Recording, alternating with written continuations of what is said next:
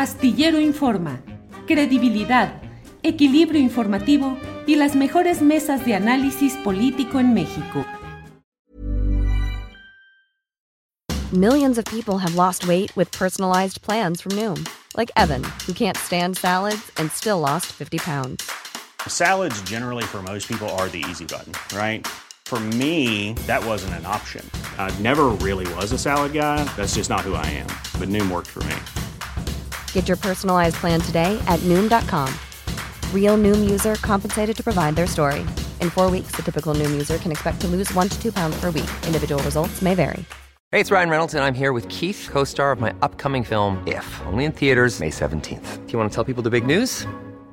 All right, I'll do it. Sign up now and you'll get unlimited for $15 a month in six months of Paramount Plus Essential Plan on us. Mintmobile.com slash switch. Upfront payment of $45 equivalent to $15 per month. Unlimited over 40 gigabytes per month. Face lower speeds. Videos at 480p. Active Mint customers by 531.24 get six months of Paramount Plus Essential Plan. Auto renews after six months. Offer ends May 31st, 2024. Separate Paramount Plus registration required. Terms and conditions apply if rated PG. Astillero Informa. Credibilidad, equilibrio informativo y las mejores mesas de análisis político en México. Ya estamos en vivo, muchas gracias. Es la una de la tarde con dos minutos y ya estamos en Astillero Informa. Muchas gracias por acompañarnos en este programa con el cual iniciamos esta semana. Hoy es lunes 27 de septiembre y como siempre tenemos información interesante de toda índole. Así es que bueno, primero que nada y a reserva de la mucha información que vamos a compartir más adelante con nuestra compañera co-conductora eh, Adriana Buentello, em, vamos a tener hoy una mesa sobre mujeres en el periodismo y vamos a tener entrevistas de toda índole con asuntos de interés. Pero mire, antes de entrar en materia, déjeme hacer una reflexión eh, que es la siguiente. Eh, este fin de semana di a conocer en uh, los espacios de las redes sociales y este lunes en la columna astillero publicada en la jornada, eh, un trabajo exclusivo, una, una primicia acerca de una investigación que realizó la Unidad de Inteligencia Financiera de la Secretaría de Hacienda y Crédito Público a cargo de Santiago Nieto Castillo, eh, que en su momento, en agosto de 2020, fue enviada a la Fiscalía General de la República para denunciar hechos mm, posiblemente constitutivos de delitos en relación con la familia Gallardo. Eh, varios eh, personajes relacionados con esta familia y señaladamente tanto Ricardo Gallardo Juárez, que fue presidente municipal de San Luis Potosí, como eh, su hijo Ricardo Gallardo Cardona, que fue presidente municipal del municipio conurbado de Soledad de Graciano Sánchez, eh, fueron señalados por la Unidad de Inteligencia Financiera en un entramado de corrupción que significó la, pues el saqueo, ¿qué le digo? La transferencia, el robo de 724 millones de pesos mediante una red que en 66 páginas detalló eh, la propia unidad de inteligencia financiera. Debo decirle que conozco ese tipo de casos desde hace mucho tiempo en San Luis Potosí. Nosotros hace cinco años eh, dedicamos la primera plana de la jornada San Luis a un tema eh, que lo pusimos como cabeza con letras grandes que decía, ¿quién es Sandra Sánchez Ruiz? Porque resulta que treinta y tantos millones de pesos fueron entregados en aquel momento por el municipio de la capital a cargo del papá de quien ahora es gobernador del estado de San Luis Potosí, a una persona que hasta la fecha, cinco años después, nadie sabe quién fue, dónde apareció, dónde desapareció. Todavía la pregunta es válida. ¿Quién es Sandra Sánchez Ruiz? Esta persona compró o le fue asignada sin licitación más de 30 millones de pesos para un municipio eh, de la capital de San Luis Potosí eh, por medicamentos. Nunca se supo quién era, nunca se ha conocido la cara de ella, no se sabe si existe o no existe, y lo único que tenía como referencia era una, un domicilio en Soledad de Graciano Sánchez, que era un local de cuatro por cinco metros con un letrero mal escrito que decía farmacia Sandra o algo así por el estilo, con una persona que decía yo no sé nada, a mí me rentaron este lugar, en fin, se acomodaron luego a, la, a toda velocidad eh, las uh, facturas en la página del municipio de la capital, que oportunamente quedó fuera de circulación un rato y nunca se supo qué pasó con ese dinero. Medicinas, medicinas, medicinas. Caray, la especialidad de personajes como la familia González Torres, a la cual pertenece el doctor Simi, entre otros, y el Jorge González Torres, eh, fue el creador de una cosa llamada Partido Verde Ecologista de México, mm, que se especializó, entre otras cosas, pues en ser una bisagra entre partidos, antes con el PRI, luego con el PAN y ahora con Morena, para poner sus votos al servicio de lo que les falta a esos partidos para tener mayorías calificadas para ciertas reformas constitucionales y en fin, siempre se acomodan con quien está al frente y Mm, promueven eh, vales de medicinas, promueven cosas relacionadas con eh, los laboratorios, laboratorios farmacéuticos. Y bueno, pues resulta que ese Partido Verde es el que ha llevado a la gubernatura de San Luis Potosí a Ricardo Gallardo Cardona.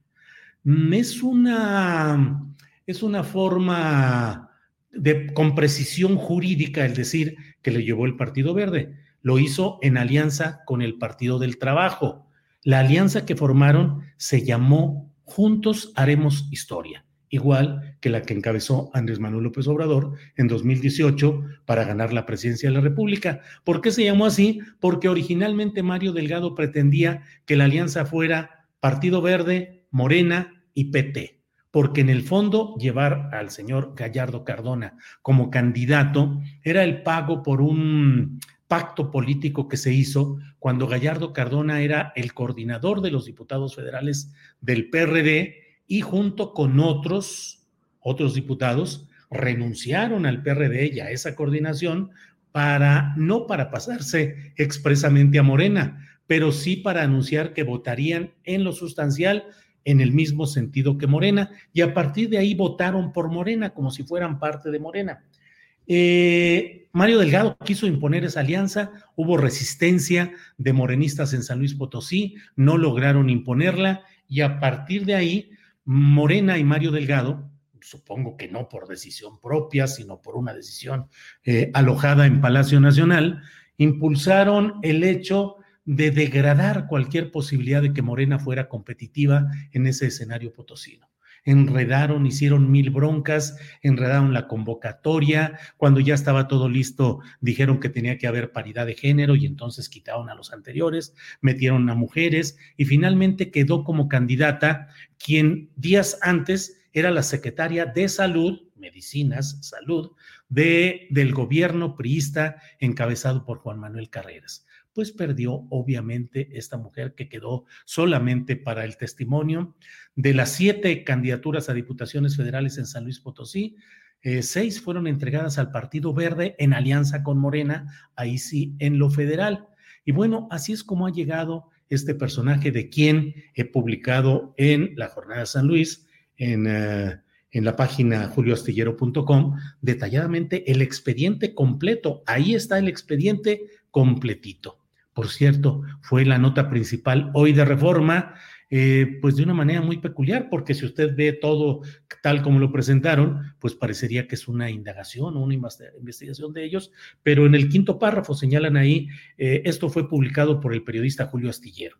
Eh, o según lo publicado por el periodista Julio Astillero. En fin, lo importante es que se difundan este tipo de hechos y este tipo de señalamientos porque nos hacen preguntarnos hasta dónde van los pactos políticos y cómo se permitió la Fiscalía General de la República a cargo de Alejandro Kersmanero, que durante 13 meses tuvo ese archivo ahí y no lo atendió por 724 millones de pesos, mm, más del doble de lo relacionado con los científicos de este foro consultivo tan mencionado en los últimos tiempos. Así es que, eh, pues, eh, vale la pena tener claridad en lo que está sucediendo y señalar en su momento la advertencia de que en San Luis Potosí, pues ha llegado el poder de Morena, se dice, pero yo digo el poder del Partido Verde. Em, el propio gobernador eh, Gallardo estuvo acompañado del mal llamado Niño Verde, un cincuentón, Jorge Emilio González, personaje clave en los actos de corrupción conocidos del Partido Verde, y estuvo toda la plana mayor del Partido Verde ahí. También Manuel Velasco Cuello, y el ahora gobernador dijo que era uno, era el más recabrón de los políticos. Eso es Manuel Velasco Cuello.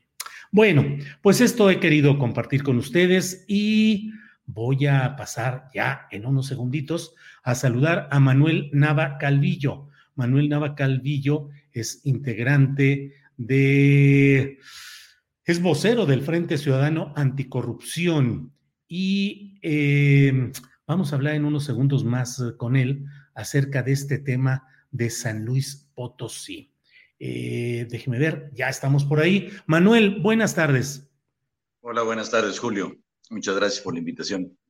Al contrario, Manuel Nava Calvillo, eh, como lo he dicho, él es vocero del Frente Ciudadano Anticorrupción en San Luis Potosí. Manuel tomó posesión ayer finalmente eh, Ricardo Gallardo Cardona. ¿Qué opinas? ¿Qué lectura tienes de la llegada al poder de este personaje? Pues desde nuestro punto de vista es una situación muy lamentable. Si bien es cierto, eh, logró a través del proceso electoral una candidatura a la gobernatura, eh, habría que analizar cuál es la calidad de los votos de los emitidos, ¿no?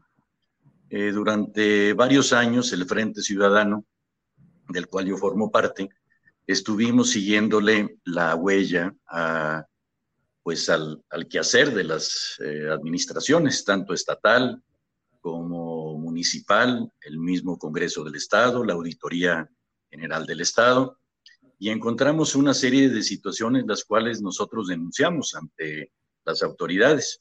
Al mismo eh, gobernador Carreras, estuvimos insistiéndoles desde el inicio de su administración de que pues había una serie de situaciones las cuales eran muy irregulares manejo de recursos eh, eh, ilegales por parte de las administraciones municipales, sobre todo de la del señor Ricardo Gallardo Juárez.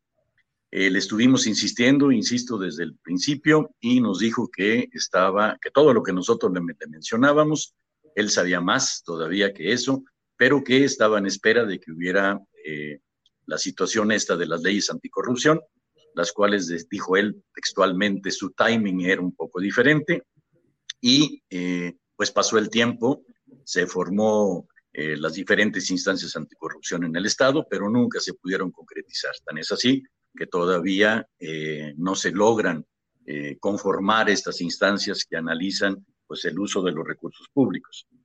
Durante 2017 a la fecha nos encargamos de darle seguimiento, sobre todo a unos casos muy emblemáticos con un personaje que eh, hasta la fecha nadie conoce que es Sandra Sánchez Ruiz, ya lo platicamos contigo en alguna otra ocasión. el manejo a través de los recursos para eh, medicamentos solamente para las gentes de, empleados de confianza del ayuntamiento y no pasó nada. Eh, viene después, bueno, tanto la participación de Ricardo Gallardo Cardona, ahora gobernador constitucional del estado, en el municipio de Soledad de Graciano Sánchez, el padre primero como presidente municipal allá, luego presidente de la, capital. Sin embargo, ante la Fiscalía General del Estado presentamos todas las denuncias correspondientes y eh, pues no hubo ningún resultado. Tan es así que la participación del, fiscal Federico Garza, el último día de la administración, que fue el pasado viernes, renuncia y ya no quiere saber nada de las denuncias que nosotros presentamos. Eh, es desafortunado desde nuestro punto de vista el que llegue el señor Ricardo Gallardo Cardona, porque tiene toda una serie de denuncias que tú, el, creo que fue el sábado, que sacas esta denuncia con estas presunciones de delitos cometidos no solamente por el padre, sino por el hijo y por toda la, familia y las empresas que conformaron. Y desafortunadamente el, fiscal eh, Santiago Nieto presenta esta solicitud de denuncia al fiscal general de la República, Gers Manero, Sin embargo, tiene un año que está ahí y no hubo nada. Desafortunadamente, esta denuncia no fue presentada antes, con lo cual quizás se hubiera podido detener este resultado que ahora tenemos. Entonces, eh, tenemos que partir de la base de que la forma como han actuado estos señores Gallardo en las pasadas administraciones, pues muy posiblemente es la misma forma que van a utilizar ahora para gobernar ya no solamente un municipio o dos, sino ahora el, Estado. Y eso es lo que nos preocupa. Manuel, fíjate que en el ámbito federal recibí eh, comentarios extraoficiales acerca de este documento que mencionas y que publiqué efectivamente, pues, ¿qué crees? Por ahí de las dos de la mañana del, del sábado, eh, lo presenté, no, no, no, del domingo ya, en la madrugada del domingo, pero las personas que me comentaron de esto del ámbito federal me decían que los datos son ciertos y que están absolutamente, eh, eran acumulados de una serie de versiones y de revisiones documentales. Pero Manuel, además, pues la verdad es que muchos de esos datos están expresados detalladamente con una precisión absoluta, pero muchos ya los conocemos. Digo, tiene un gran valor el hecho de que hayan sido presentados así por la Unidad de Inteligencia Financiera, pero ha sido un secreto a voces, pues no es un secreto a voces, es una versión abundante y corriente en San Luis Potosí, corriente de ir corriendo, de ir circulando, eh, el hecho de tantas propiedades y tanta prosperidad inmobiliaria y empresarial de esta familia. Vi en la toma de posesión de Ricardo Gallardo al mal llamado Niño Verde, Jorge Emilio González, a Escobar, que es otro personaje de este Partido Verde, a Manuel Velasco, eh, sé que está Héctor Serrano, eh, como que fue un personaje fundamental en el gobierno de Miguel Ángel Mancera, que ahora está como asesor, lo quisieron hacer diputado local, pero no pudieron. Caray, me parecen muchos signos muy preocupantes, Manuel Nava Calvillo. Mira, te doy un, dos datos adicionales. Uno, eh, cuando es metido a la cárcel Ricardo Gallardo Cardona y se pasa un año en estas eh, prisiones de máxima seguridad, eh, lo acusan, bueno, lo dejan libre porque la acusación era de que había manejado fondos de procedencia ilícita. Sin embargo, encuentran con que los fondos no son de procedencia ilícita, sino que son de los municipios de, digo, de los ayuntamientos de Soledad de Graciano Sánchez y de la capital de, del Estado. Eh, son alrededor de 92 millones, los cuales están ahí, y eh, ya una vez que sale libre, Ricardo Gallardo Cardona, eh, trata de recuperar esos recursos de dos, de unas cuentas que le fueron detenidas, y después de varias instancias en las cuales trata de recuperar estos fondos, le rechazan el amparo se me hace a mí interesante la pregunta, esos 92 millones de pesos, ¿a quién le corresponden? Si perfectamente quedan acreditados que venían de las arcas municipales y ahí están congeladas esas cuentas, ¿pudieron reclamarlo los municipios de Soledad y de San Luis Potosí? Se me hace que es una pregunta interesante porque ahí están esos recursos y bueno, son, son muchos dineros, ¿no? Este, por otro lado, perdón, no son, no son 98, son 209 millones de pesos.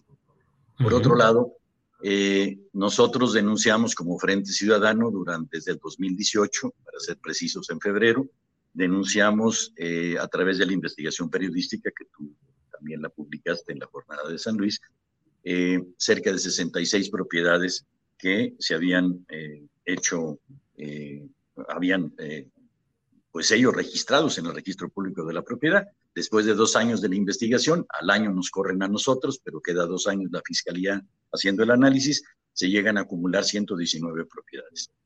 Creo que esas son otra investigación que ya la tiene en su mano, porque así no lo informó el fiscal Federico Silva o el ex fiscal Federico Silva, y ya la tiene en su mano la fiscalía. La pregunta para mí, Garza. Eh, Federico Garza, aquí el, el, fiscal estatal. La pregunta para mí es, con todas estas acumulaciones de todas estas denuncias, ¿Cuál sería la respuesta del señor eh? Habría que preguntarle quizá también al señor, eh, eh, al, representante de la UIF, Santiago Nieto, si le da seguimiento a la denuncia que presentó hace un año, el 14 de septiembre, para ser preciso. Y si no, pues, ¿qué es lo que sucede? ¿Se quedarán ahí qué tratamiento le van a dar estas denuncias y sobre todo cuál es el punto de vista del fiscal Gertz Manero ante esta situación.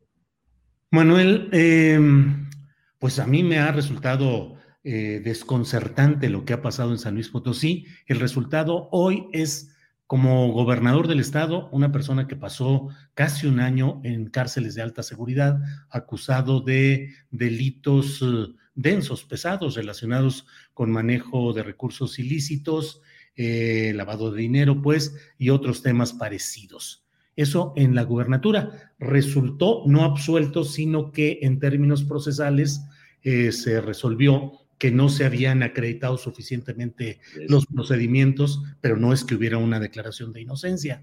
Y en la presidencia municipal ahora está eh, un personaje que fue el jefe de la Policía Federal durante el gobierno de Enrique Peña Nieto, Enrique Galindo Ceballos, eh, señalado, entre otros casos, por los acontecimientos mortales que hubo en Ochixtlán, Oaxaca. Pero Manuel Nava, San Luis Potosí, ha sido la tierra de luchas cívicas históricas, como las encabezadas por tu padre, el doctor Salvador Nava. ¿Qué ha pasado en esta etapa? ¿Por qué no hubo ni un eh, intento de una protesta social masiva? ¿Por qué sucedió todo esto? Y me da la impresión, o sea, no sé tu punto de vista, Manuel, como si los potosinos estuvieran un poco eh, inactivos cívicamente en estos momentos. Dices bien, aquí se han desarrollado varias luchas sociales en donde la sociedad realmente participó en contra de, por ejemplo, un casicazgo de Gonzalo Santos a finales de los 50, contra Carlos Jongitú Barrios en los 80, luego llegaron una serie de gobiernos este, más moderados con este, la gente como, bueno, tanto del PRI, que fue la mayoría, y luego la desastrosa eh, presencia de los gobiernos panistas que se utilizaron el poder para enriquecerse, como Marcelo de los Santos, permitiendo situaciones criminales como los permisos para la minera San Javier, en fin, eh, la sociedad yo creo de alguna manera se, se quedó chica ante los embates de estas gentes que llegaron a tomar el poder. Fue terrible eh, la participación de los gobiernos como el de Marcelo o como el de, bueno, el de Teófilo, no se diga, ¿no? Que fue el, siete mesino después de haber caído eh, Martínez Corbalá y demás. Quizá de alguna manera me atrevería a decir que se cansó la gente de luchar, no, no estoy cierto. Quizá también hay otro elemento que es que hay falta de liderazgos. Nava fue, el doctor Nava fue un líder que pudo aglutinar consiguiendo la confianza y transformando la indignación en acción política. Pero después de la pérdida de Nava, eh, quizá los potosinos no fuimos capaces de generar un movimiento que nos permitiera defender los derechos de los ciudadanos.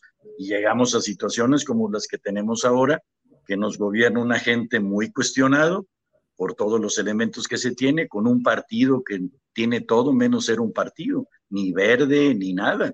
Yo creo que todos los analistas políticos del país han determinado que el Partido Verde es el peor ejemplo, la peor corrupción dentro del sistema político electoral que tengamos y desafortunadamente ahora tenemos en el peor de los escenarios esos dos elementos con la, insisto, y es un mea culpa, una falta de capacidad de organización por parte de la ciudadanía que nos permitiera haber presentado una alternativa y haber presentado pues, un proyecto de gobierno que nos permitiera eh, transitar hacia la democracia.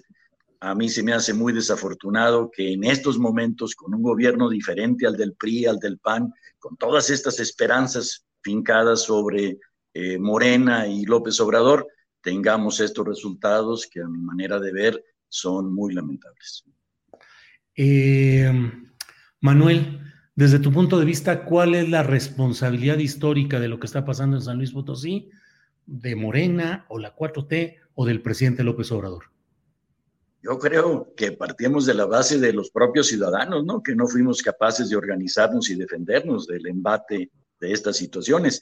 Y sí considero que Morena tiene una gran responsabilidad, sobre todo a través de su presidente Delgado, que a todas luces lo único que quería era hacer esta alianza verde, PT, Morena en San Luis Potosí, que afortunadamente gente con dignidad dentro de Morena no lo permitió, tanto dentro del Consejo Directivo Nacional como la gente misma aquí, cuando trataron de registrarlo esta alianza en el Consejo Estatal Electoral. Pero yo esperaría que el presidente, como dijo, bueno, quizá eh, era, fue, dijo él, en palabras del mismo, Gallardo fue un ejemplo de una, de una represión por parte del sistema anterior, eh, fue un perseguido político. Quizá el presidente no está bien informado de cuáles son los antecedentes de este personaje. Esperaría que con esto que tú publicaste, con esta denuncia que presenta la UIF de Santiago Nieto ante la Fiscalía, se pudiera retomar el caso. Quizá viviríamos una situación como el de García Cabeza de Vaca en Tamaulipas y que aquí se tuviera que dar un procedimiento el cual se hubiera resuelto tan fácilmente antes de llegar al proceso electoral. Entonces, sí, yo creo que la responsabilidad en primera instancia creo que es de los potosinos, pero en segunda instancia es de este nuevo gobierno con esta nueva posibilidad de un régimen democrático que yo creo que aquí no soy. Se está abriendo el camino, Manuel Nava Calvillo, para un cacicazgo de los Gallardo en San Luis Potosí. Ya tuvieron el control político de eh, la capital del estado, del municipio conurbado eh, de Soledad de Graciano Sánchez, ahora la gubernatura, la mayoría de las diputaciones federales, el control del Congreso, un gabinete que, eh, pues la verdad, parece pensado para decirle a los potosinos, aquí se hace lo que queremos y se acabó. Me parece un gabinete incluso ofensivo a la inteligencia y a la probidad cívicas, pero ¿se está abriendo el camino a un casicazgo? Yo creo que sí, porque cuando hay un poder absoluto, eh, ese poder los hace pensar en qué pueden hacer y deshacer a su antojo. Mientras no haya una sociedad que responda, tú recordarás con longitud, hasta después de tres años que estuvo gobernando con aquella legión extranjera que trajo con todos los maestros del, del sindicato, y ya el colmo era cuando se orinaba borracho afuera de los centros nocturnos, o trataba los grandes negocios como con el Parque Tangamanga, que era un decreto expropiatorio para casas de interés social y fue un gran negocio para todos los miembros del sindicato y del grupo de, de Jongitud. Y así en ese sentido, creo que con todo ese poder que ahorita ha acumulado, tiene el control dentro del Congreso del Estado, la misma auditoría, la, perdón, la, el Supremo Tribunal, como te comentaba en la entrevista anterior, eh, su abogada personal es la que es ministra ahora, eh, el secretario general de gobierno, que era un diputado en la legislatura anterior que fue acusado por robarse el dinero de los apoyos sociales, en fin, tiene, tiene toda una, tiene todo un esquema de control que le permitirá hacer y deshacer a su antojo, a menos de que cometa los errores que es propio de un casicazgo y haya suficiente capacidad de indignación y de organización de los potosinos para tratar de detenerlo. Manuel Nava Calvillo, pues te agradezco mucho la oportunidad de repasar lo que ha sucedido en San Luis Potosí, donde este domingo ha tomado protesta, ha rendido protesta Ricardo Gallardo Cardona como gobernador del estado de San Luis Potosí. Manuel, pues ya veremos qué sucede, si se confirma y se consolida un casicazgo o si acaso los potosinos eh, eh, contrarios a esta opción eh, despiertan y se organizan, ya lo iremos viendo, Manuel. Mi única, si me permites, una sugerencia, poder sugerir, poder presentarle esta situación tanto a Santiago Nieto como al señor Gertz Manero y que respondan ante el pueblo de San Luis y ante el pueblo, pueblo de México qué sucede con el aparato de justicia. Si es que hay, la, hay impunidad por, por acuerdos cupulares, por, por ese, esa moneda de cambio que platicábamos el otro día, de era mantener la, la mayoría en el Congreso de la Unión a cambio de la gobernatura de San Luis Potosí. Yo creo que en la cancha de Gers Manero y de Santiago Nieto está quizás el futuro de San Luis Potosí y de la cuarta transformación. Manuel, pues muchas gracias por esta oportunidad de platicar y seguiremos atentos a lo que sucede en San Luis Potosí. Gracias, Manuel. Buenas tardes. Hasta, luego. Buenas tardes. Bueno, pues hemos hablado con Manuel Nava Calvillo, él es el, el, vocero del Frente Ciudadano Anticorrupción de San Luis Potosí. En unos segunditos más nos vamos a enlazar con Carlos San Pedro. Él es eh, miembro de la Coordinación de Pueblos en Defensa de la Energía Eléctrica. Mm, y eh, estará también una vocera al INE de la Asamblea de Pueblos Indígenas del Istmo en defensa de la tierra y el territorio.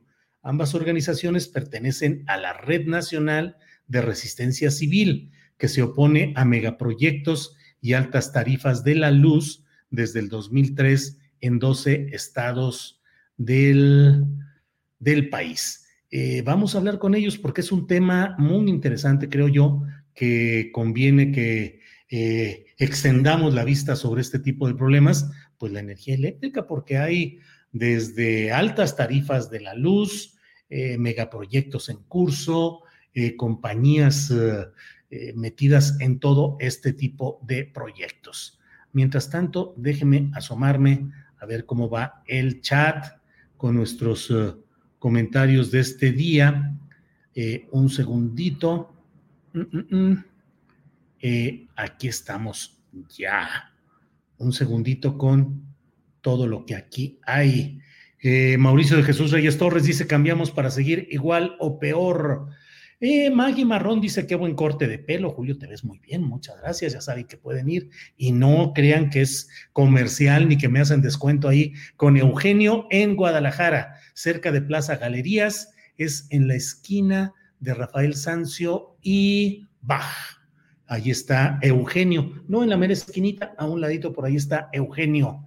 Eh, Saludos, Julio, aquí como siempre atento a las noticias, dice Juvenal Mendoza, muchas gracias. Eh, eh, Félix Medina dice, elitistas que creen que San Luis es la capital solamente y a la Huasteca la olvidan y no tenemos la información que tienen ellos. Enrique Ramírez dice, Gers Manero no sirve, pero al presidente no le importa, lo tiene bien agarrado por algo. Eso dice Enrique Ramírez. Hugo Lázaro Aguilar dice, Gallardo, gobernador legítimo, les guste o no. Bueno, eh, qué triste que la gente siga eligiendo políticos narcos y corruptos, dice Juvenal Mendoza. Eh, mm, mm, mm, bueno, no solo los potosinos, todos los mexicanos seguimos dormidos, dice por aquí, espéreme tantito.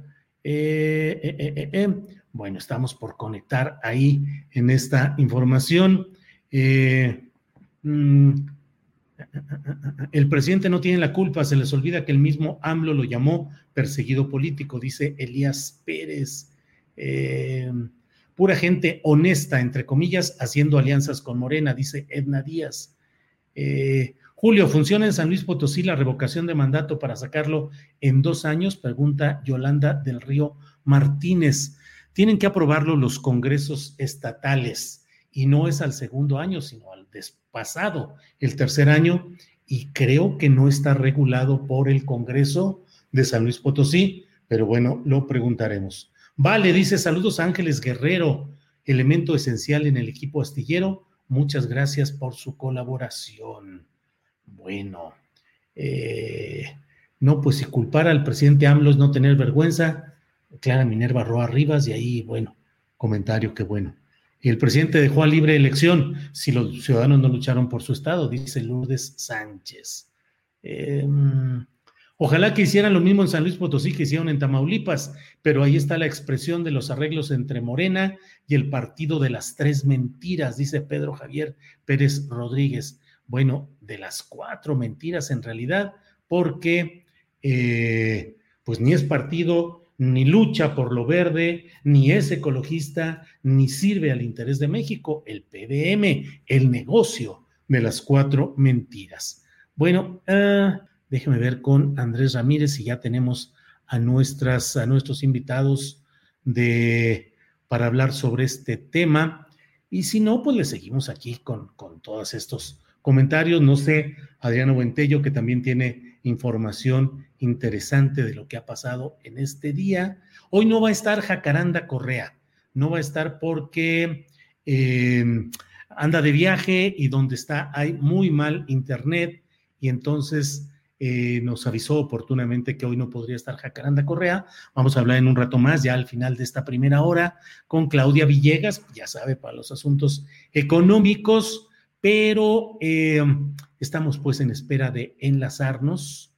Déjenme ver qué es lo que me dicen. No dice nada por ahí, ¿verdad? Em, que ya van, pues sí, ya vienen por ahí. Eh, creo que ya, ya se va oyendo ahí. En cuanto me diga Andrés Ramírez, ya está por ahí uno de ellos.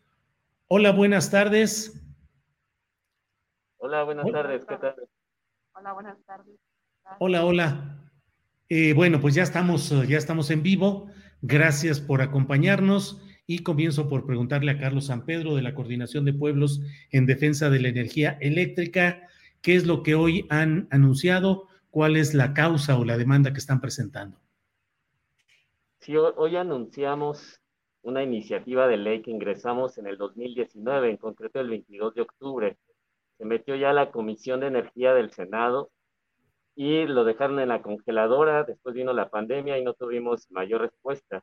Hoy lo presentamos debido a que sabemos que hay discusión sobre qué reforma es la que es necesaria para que bajen los costos de energía eléctrica y que vaya beneficiada la mayoría de la sociedad usuaria de, de este servicio.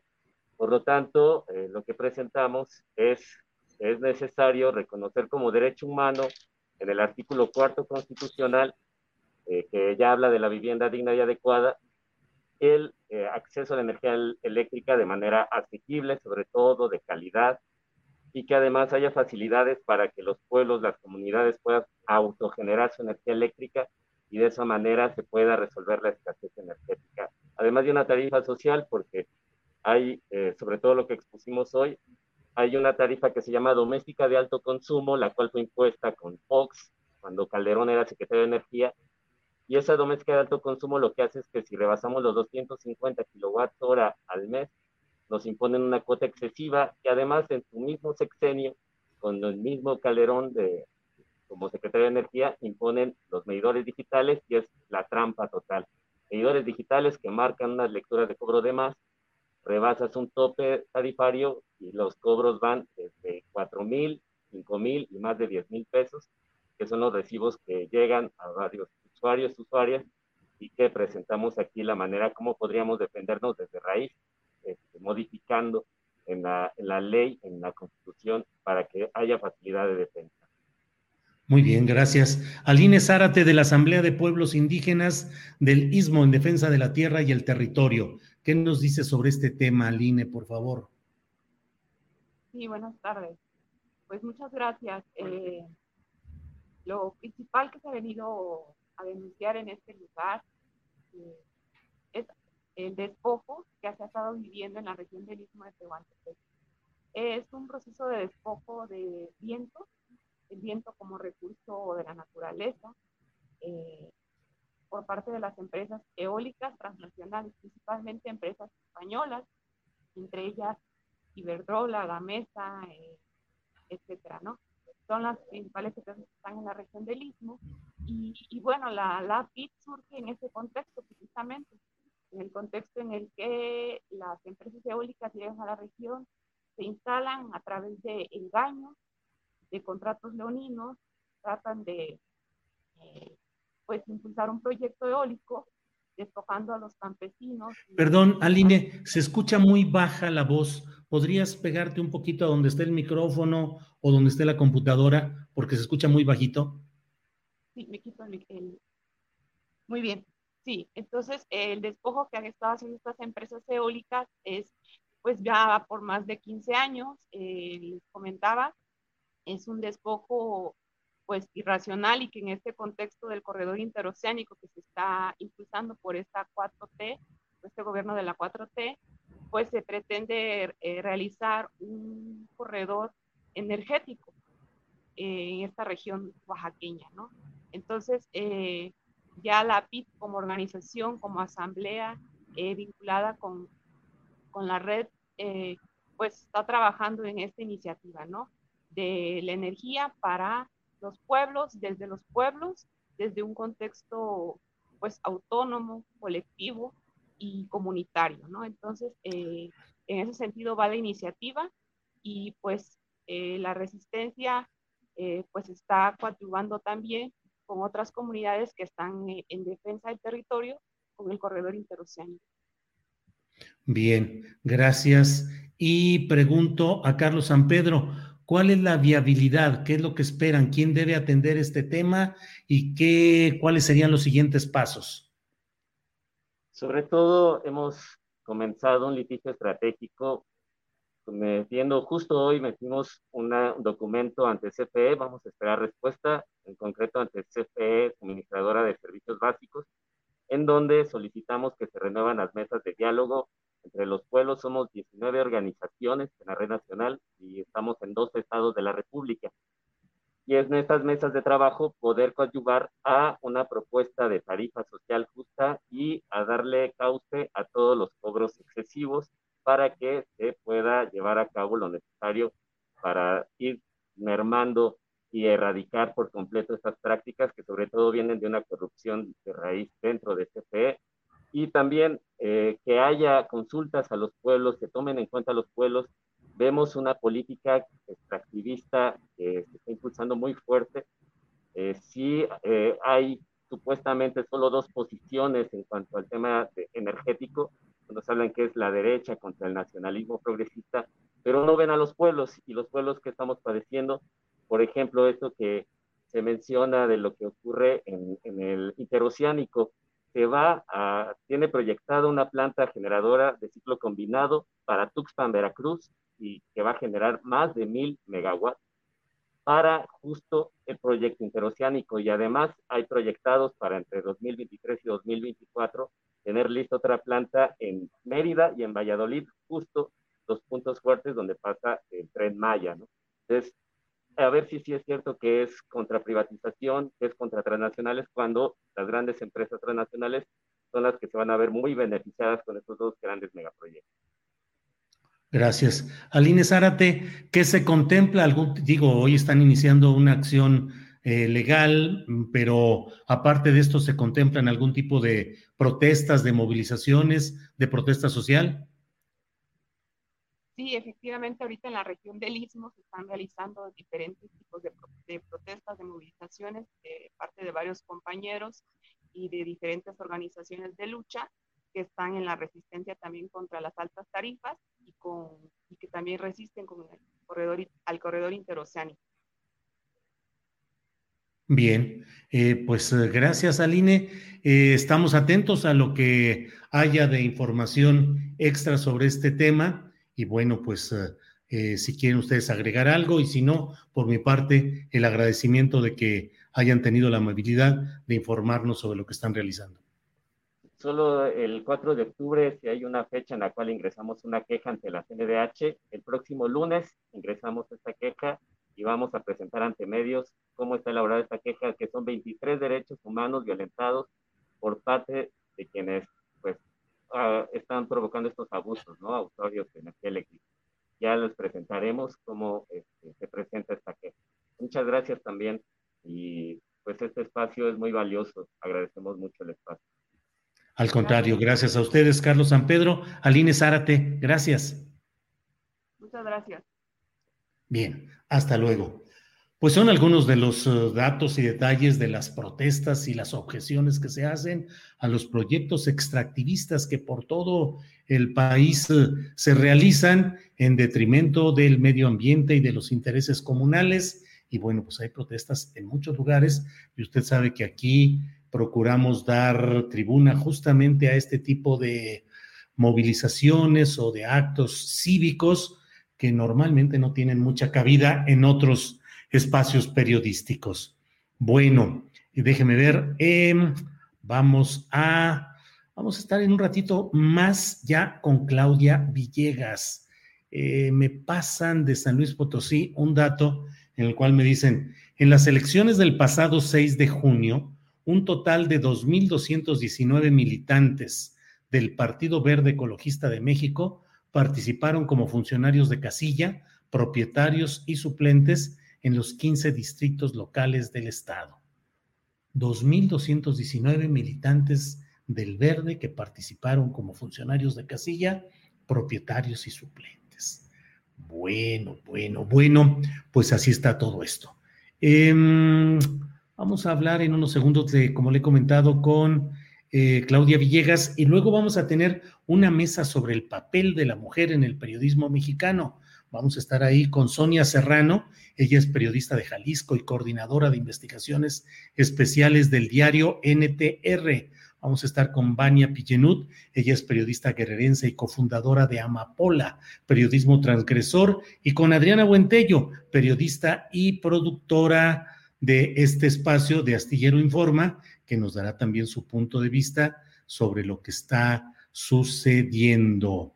Eh, hay Hoy leí en, redes sociales unos comentarios que ya Adriana los va a dar más adelante, pero le voy a quemar un poquito la nota, pero eh, Mariana Rodríguez, la esposa de Samuel García, el gobernador de Nuevo León, ha anunciado que ella va a tener también su oficina de gobierno y que ella va a hacer gestiones y actividades, que no va a ser presidenta del DIF, que eso es relativamente una actividad menor, digamos, no sé si lo dice así, pero que ella quiere hacer otro tipo de cosas. Pues vaya, un poder conyugal, una pareja gobernante en Nuevo León.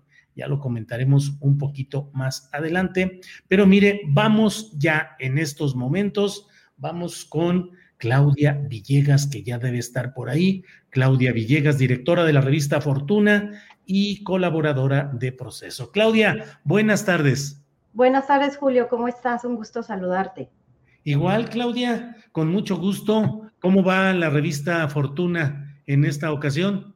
Vamos bien, Julio, aquí pendientes de los indicadores que está dejando el, pues parece que hay una esperanza al final del túnel de que la variante Delta pues no esté causando más estragos, Julio, y eso está teniendo algunas implicaciones en la economía. Bien. Gracias, Claudia. ¿Y hoy de qué tema o temas quieres hablar, Claudia? Por favor, adelante. Muchas gracias, Julio. Precisamente el tema del petróleo. La correduría Goldman Sachs, que es una de las corredurías más influyentes en Estados Unidos y también en Europa, bueno, pues acaba de dar a conocer que tiene expectativa de que el precio del petróleo pudiera llegar a 90 dólares. Esta es una buena noticia para aquellos países que están exportando petróleo. México, bueno, pues como sabemos, ha tomado la decisión el presidente López Obrador de cuidar las reservas, tanto las probadas como las probables, eh, en, este marco de su estrategia, de su plan para el sector petrolero. Y tenemos, bueno, pues ni siquiera vamos a llegar a los dos millones de barriles diarios pero bueno, es una buena noticia tomando en cuenta que todavía hay exportaciones. El precio del petróleo para 2022 es conservador, eh, no toca ni siquiera los 70 dólares, está en los niveles de 60 eh, para 2022. Para 2021, Julio, bueno, pues tenemos también que 55 dólares, tomando en cuenta si llega a tocar niveles de 80, de 90, pues ahí vamos a tener buenas ganancias en el presupuesto de 2021. ¿Y por qué debe importarnos todavía el precio del petróleo? Pues porque aumentan combustibles como el gas LP, aumenta la gasolina y la gasolina, Julio, la seguimos importando. Yo sé que el presidente López Obrador y que es uno de los planes reducir la importación de gasolinas, pero todavía al primer, al segundo trimestre del año estábamos teniendo incrementos en la importación de gasolina, niveles de 43%. Entonces, bueno, todavía sigue pues pegándole este tema de la importación de petrolíferos a nuestro país. Y la inflación, Julio, eh, están un poquito asustados los analistas y bueno, pues también la gente de a pie lo notamos en nuestro bolsillo. Hay cosas que se han encarecido. Parece que el impacto del gas bienestar ha sido temporal porque vuelve a subir el gas LP precisamente por este tema de que está subiendo el precio del petróleo. Todo es una cadena de efectos que impactan a la economía. También otro dato que me parece muy revelador es que el empleo ha tenido una caída de 6.64%. Veníamos el personal ocupado en sectores pues eh, de servicios y algunos analistas, Julio, ven que en julio sí se presentó, julio-agosto, se presentó el efecto REPSE, porque hay muchas empresas que no han podido registrarse o que están teniendo problemas o que de plano han decidido ya no seguir ofreciendo servicios y les va a costar más trabajo la regulación, Julio, a través de la Secretaría de Trabajo, pues en este binomio con la Secretaría de Hacienda, Julio. Pues así va la economía. Híjole, pues eh, con muchas implicaciones sociales y bueno, pues también el rebote político, obvio, pero mm, eh, dentro de todo este esquema, eh, Claudia, ¿qué tanto los factores externos, particularmente lo que sucede en Estados Unidos, los uh, reacomodos en China, qué tanto nos están impactando o sobre todo lo que está moviendo a preocupación son factores internos, Claudia. Bueno, pues es que en este momento, Julio, México ya pues no puede tener solo impactos eh, internos. En economía todo está muy relacionado. No dejamos de mirar lo que está pasando con Evergrande, lo que está pasando con Huawei. No dejamos de mirar que en Estados Unidos, que esto es algo que no comenté, pues ya se está pensando en que ya es tiempo de regresar a la normalidad y que se van a retirar los estímulos, la carretada de dinero que se dio a, las economías de Estados Unidos, que esto representó, Julio, que muchos migrantes recibieran pues dinero para seguir enviando aquí a, a sus familias. También esto eh, están los analistas pensando en que cuando Estados Unidos retire estímulos, también habrá un incremento en tasas de interés y entonces los inversionistas, estos los que invierten en los llamados eh, capitales golondrinos, van a tener mayores incentivos para salir de México. Ya hemos dicho que se ha dado una cifra de 30 mil millones de dólares que han salido de los instrumentos de mercado de bonos, de los bonos eh, soberanos de la deuda del país. A pesar de que México paga muy bien todavía niveles de 6%, hay todavía el temor de que este ambiente de incertidumbre, porque no se puede, ya lo hemos repetido, en materia de inversiones en sectores importantes como el de la energía, eh, la electricidad, petróleo, bueno, pues no se tiene por ahí una definición y entonces se teme, Julio, que se vayan a buscar pues más certeza en otros países. Esto es nada más una expectativa y que se siga yendo el capital en México. Esto es lo que consignan algunos periódicos especializados. ¿Qué nos representa a nosotros, mexicanos de a pie, otra vez? Bueno, las tasas de interés van a subir por la presión de la inflación, entonces vamos a tener que cuidar tarjeta de crédito.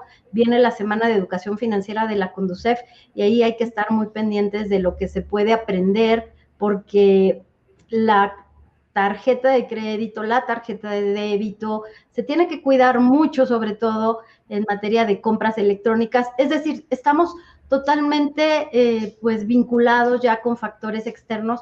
La tasa de interés hay que cuidar lo que consumimos porque habrá presiones inflacionarias, Julio, y creo que eso es importante de cuidar. Y también, bueno, en la parte macro, que el gobierno del presidente López Obrador busque de alguna manera darle más certeza a los capitales que quieren venir a México, porque es urgente invertir aquí para temas como de, chips y circuitos, pero platicábamos precisamente con expertos y pues nos dicen, sí queremos invertir, pero también se necesita capital humano eh, pues especializado, capacitado. Y ahí como colofón, Julio, pues me parece que realmente es una paradoja en medio de esta circunstancia que la comunidad científica, que el gobierno federal, pues estén peleándose por cómo se gastaron el dinero en años anteriores, cuando es momento de reorganizar programas de estudio, de reorientar la educación de los chicos,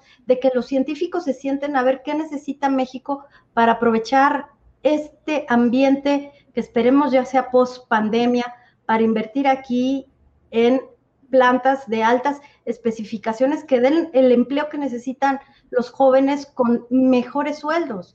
Julio, no nos podemos quedar a la mitad del camino en, tanta retórica, creo. Eh, Claudia, gracias por estas reflexiones, eh, te los agradecemos, pero déjame este, pues mencionar nada más, yo tengo la deformación del análisis político y todo lo paso por ese prisma de las consecuencias y todo. Eh, escucho lo que nos planteas y lo, lo, entiendo y lo valoro y lo aprecio, y al mismo tiempo me pregunto, ¿qué tanto esto embona dentro de las estrategias del choque político de grupos empresariales y económicos contra el presidente de la República y sus propuestas económicas y políticas en momentos en los cuales va subiendo de tono y de estrategias esa batalla política y lo que pregunto es si parte de esto económico no está inmerso también en ese terreno, Claudia.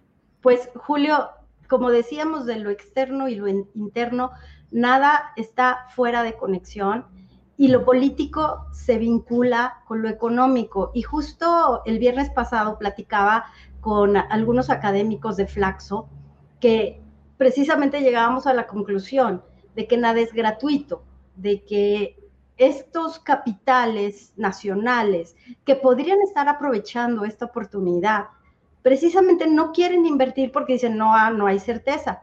Bueno, es cierto que los Siemens o, los Iberdrola, que yo por cierto los veo que están aquí y que no se quieren ir, tendrían ciertas reticencias a invertir por los marcos legales, ¿no? Pero los capitales mexicanos, las grandes empresas, podrían ya estar tomando la primera, el primer paso para invertir y ganar en tiempo y forma. Recuerdo, por ejemplo, Grupo Alfa, el Grupo Monterrey, invirtiendo en fracking en Texas. Bueno, pues lo mismo podrían hacer aquí en México, invertir en tecnología para darle empleo a la gente. Pero claro que se están resistiendo porque invertir en este momento para aprovechar una oportunidad de mercado, Julio, sería como ayudarle al presidente López Obrador. Me explico.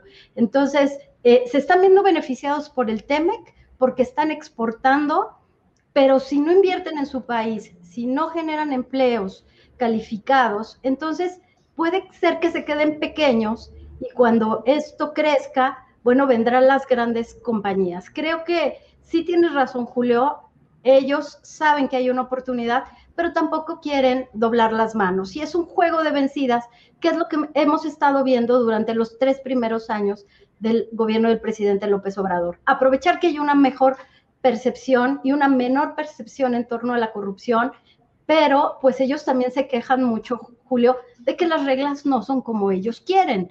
Entonces, en medio de esto hay millones de jóvenes que necesitan empleo y millones de mujeres que dejaron sus empleos, que necesitan volver al sector productivo, Julio, porque se perdieron 20 años de inserción laboral para las mujeres en nuestro país. Híjole, Claudia, pues, eh, pues así están las cosas. Acá en lo político, ardiendo, y en lo económico, calentándose, o no sé exactamente cuál sea allí el medidor de temperatura, pero ahí va también entrando en ebullición. Claudia, pues muchas gracias, como siempre, por esta oportunidad de platicar sobre estos temas y espero que nos veamos el próximo lunes y que sigan leyendo todos y viendo en internet la revista Fortuna que pueden ver en www.revistafortuna.com.mx. Claudia, muchas gracias. Muchas gracias a ti, Julio. Nos leemos ahí en Fortuna y te seguimos toda la semana, por supuesto. Gracias, Claudia. Hasta luego. Buenas tardes. Saludos a todos. Gracias. Bueno, pues ha sido esta eh, sesión semanal, este asomo semanal que tenemos con eh, Claudia Villegas. Y bueno, mire, eh, pues ya está lista la mesa, que va a ser una mesa sobre las mujeres en el periodismo. Es la mesa que viene a continuación y pues yo creo que vamos entrándole, digamos así como lo dicen, ya están listas, ya estamos listos a la de 3, 2, 1 y vámonos tendidos. ¿Qué tal, Julio? ¿Cómo estás? Buenas tardes, buenas tardes, Adriana, buenas tardes, Vania. Gracias. Vania, Vania, buenas tardes. Buenas tardes, Julio, y también Adriana y a Sonia, buenas tardes. Gracias, Adriana, buenas tardes. Buenas tardes, Julio, querida Sonia, Vania, muchísimo gusto en estar con ustedes en esta mesa. Gracias a las tres. Y bueno, pues el propósito de esta plática es uh, lo relacionado con el foro que se acaba de realizar en la ciudad de Guadalajara, convocado por la Fundación para la Libertad que preside Mario Vargas Llosa y por la Universidad de Guadalajara. Eh, entonces, uh, ahí entre otros desequilibrios que fueron mencionados, estuvo el de la pues poca representación de mujeres periodistas en un foro que, de, que estaba buscando hablar sobre la libertad de expresión. Sonia Serrano, ¿qué te pareció? Sonia Serrano es periodista eh, de Jalisco. Ella eh, es, pues según mi punto de vista, Sonia, la principal pieza periodística de un gran equipo que tienen en NTR. Eh, Sonia, eh, ¿qué opinas de lo que sucedió de la falta de presencia de mujeres en ese foro y en general cómo ves la apreciación social y profesional del trabajo de las mujeres periodistas? Bueno, la verdad es que cuando se habla de la presencia de las mujeres en, en este tipo de foros ya es muy común que, sea mínima. Eh, a mí la verdad no me sorprende porque esto creo que es algo que vivimos todos los días. Sin embargo, yo, yo no creo que eso represente lo que está sucediendo con el periodismo que están haciendo las mujeres. Tú lo citabas, yo digo, yo no sé si el trabajo más importante de periodismo lo estén llevando a cabo en este momento más mujeres que hombres. Lo que sí creo es que nunca en el periodismo en nuestro país había habido eh, tantas mujeres metidas en el trabajo periodístico. Y en particular, Julio, sobre este foro, yo no lo veo como un foro propiamente de periodismo, porque en realidad personas que hacen periodismo había muy pocas. Creo que más allá de la falta de, de, mujeres, lo que había era falta de representantes del periodismo.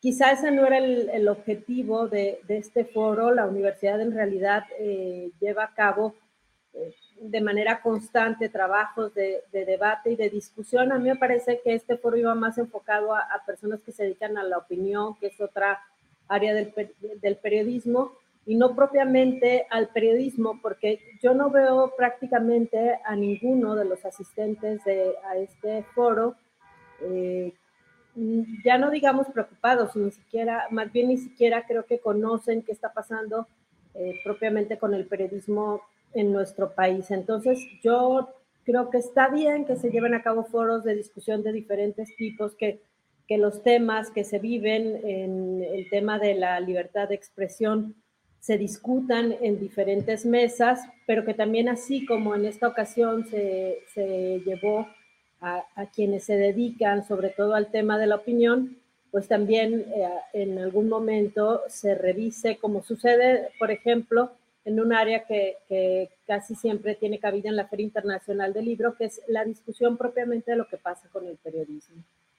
Gracias, Sonia Serrano. Como he dicho, Sonia Serrano es periodista de Jalisco y coordinadora de investigaciones especiales de NTR, eh, diario editado en Jalisco, eh, que la verdad yo lo leo y lo comparto eh, muchas de las investigaciones a fondo que ahí se hacen. Está con nosotros también Vania Pillenut. Ella es periodista guerrerense y cofundadora de Amapola, Periodismo Transgresor. ¿Qué opina? Mmm, Tania, ya creo que ya no está por ahí, pero bueno, eh, siempre andamos con los problemas técnicos que son muy comunes en todo esto. Mientras ella se reintegra, Adriana Buentello, ¿qué opinas sobre este tema que estamos tratando?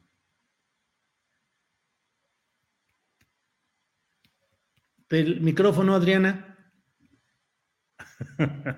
Es que estaba haciendo un escándalo acá impresionante.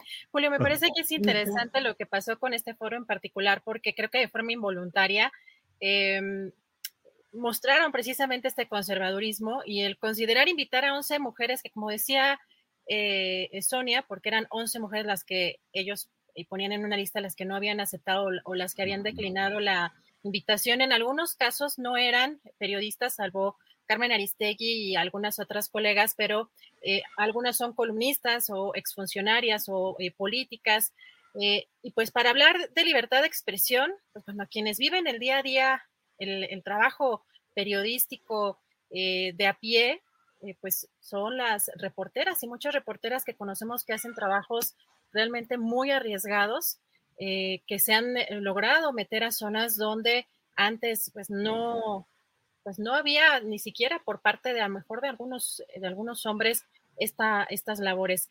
Em, yo veo que, por ejemplo, en el caso de, este foro en particular, pues, los personajes también tienen una inclinación eh, general, hombres y mujeres a los que se les invitó tienen una inclinación muy específica ideológicamente, pero creo que lo relevante en un foro de libertad de expresión, Julia, es que no invitaron a gente que hace periodismo de a pie, esa es la parte creo que fundamental y la que en la que la, mujer ha tenido un papel sumamente relevante. Vemos ahora las redes de periodistas de a pie y que muchísimos de estos medios incluso son liderados por mujeres en zonas o en entidades del país donde pues está eh, pues la situación de violencia pues muy muy compleja. Así que em, yo, yo veo que es una red que se sigue tejiendo pues con unas bases muy fuertes de manera patriarcal, pero sí eh, llama mucho la atención que ni siquiera eh, tuvieron reparo en asomarse de manera o asesorarse a lo mejor en temas de comunicación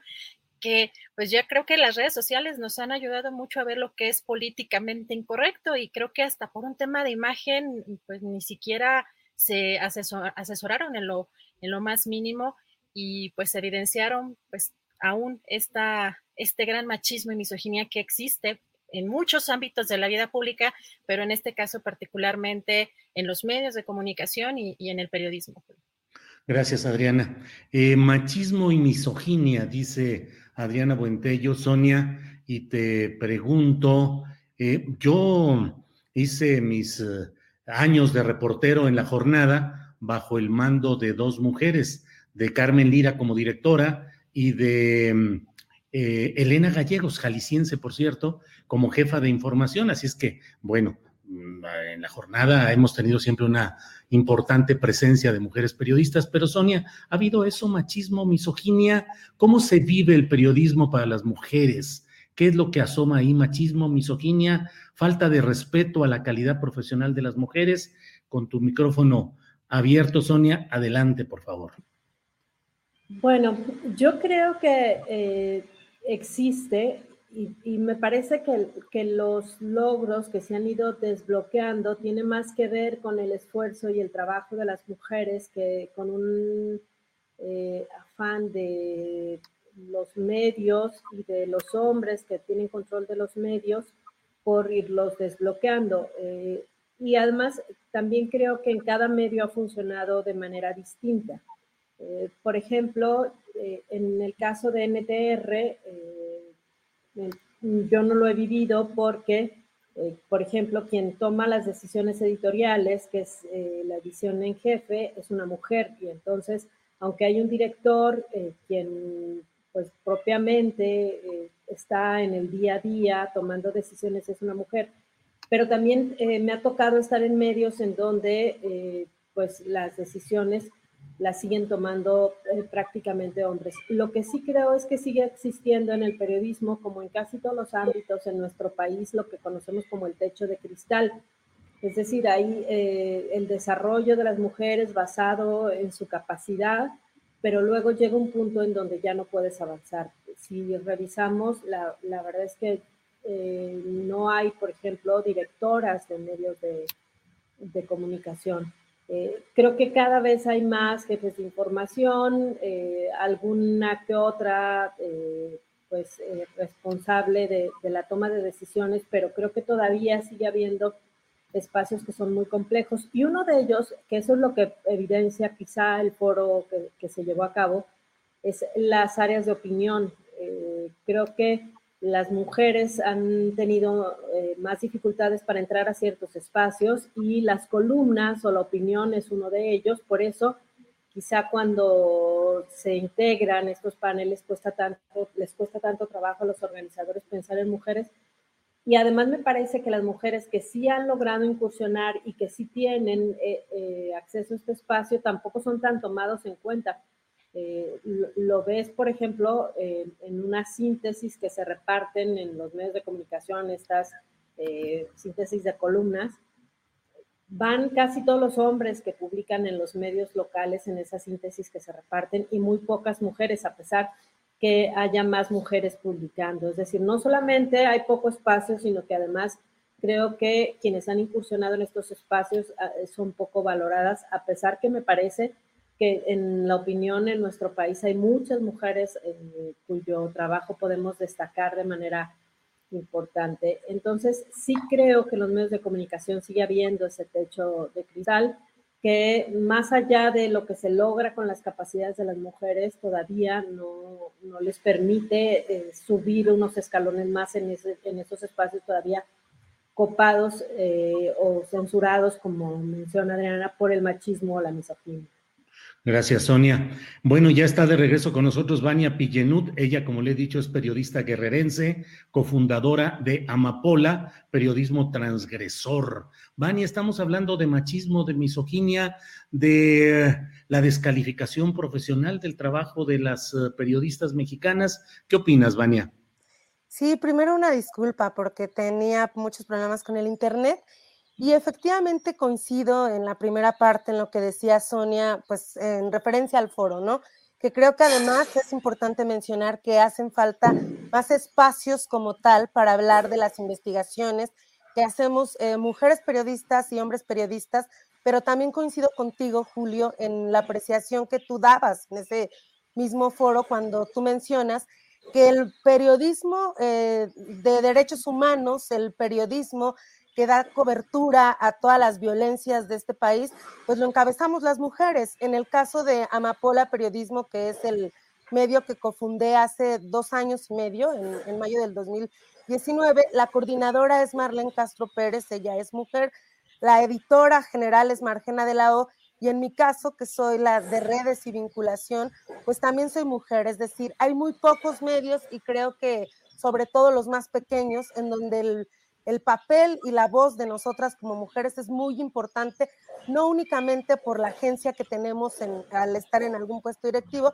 sino porque también la visión y nuestra mirada periodística es muy diferente y sobre todo en un contexto como el guerrerense, en donde se traslapan varias violencias. Creo que ha sido preponderante que, la voz de las mujeres sí esté en, en los temas fuertes, pero que también cada vez reconozcamos los trabajos que se hacen con mucho esfuerzo en temas eh, complicados como la cobertura del crimen organizado.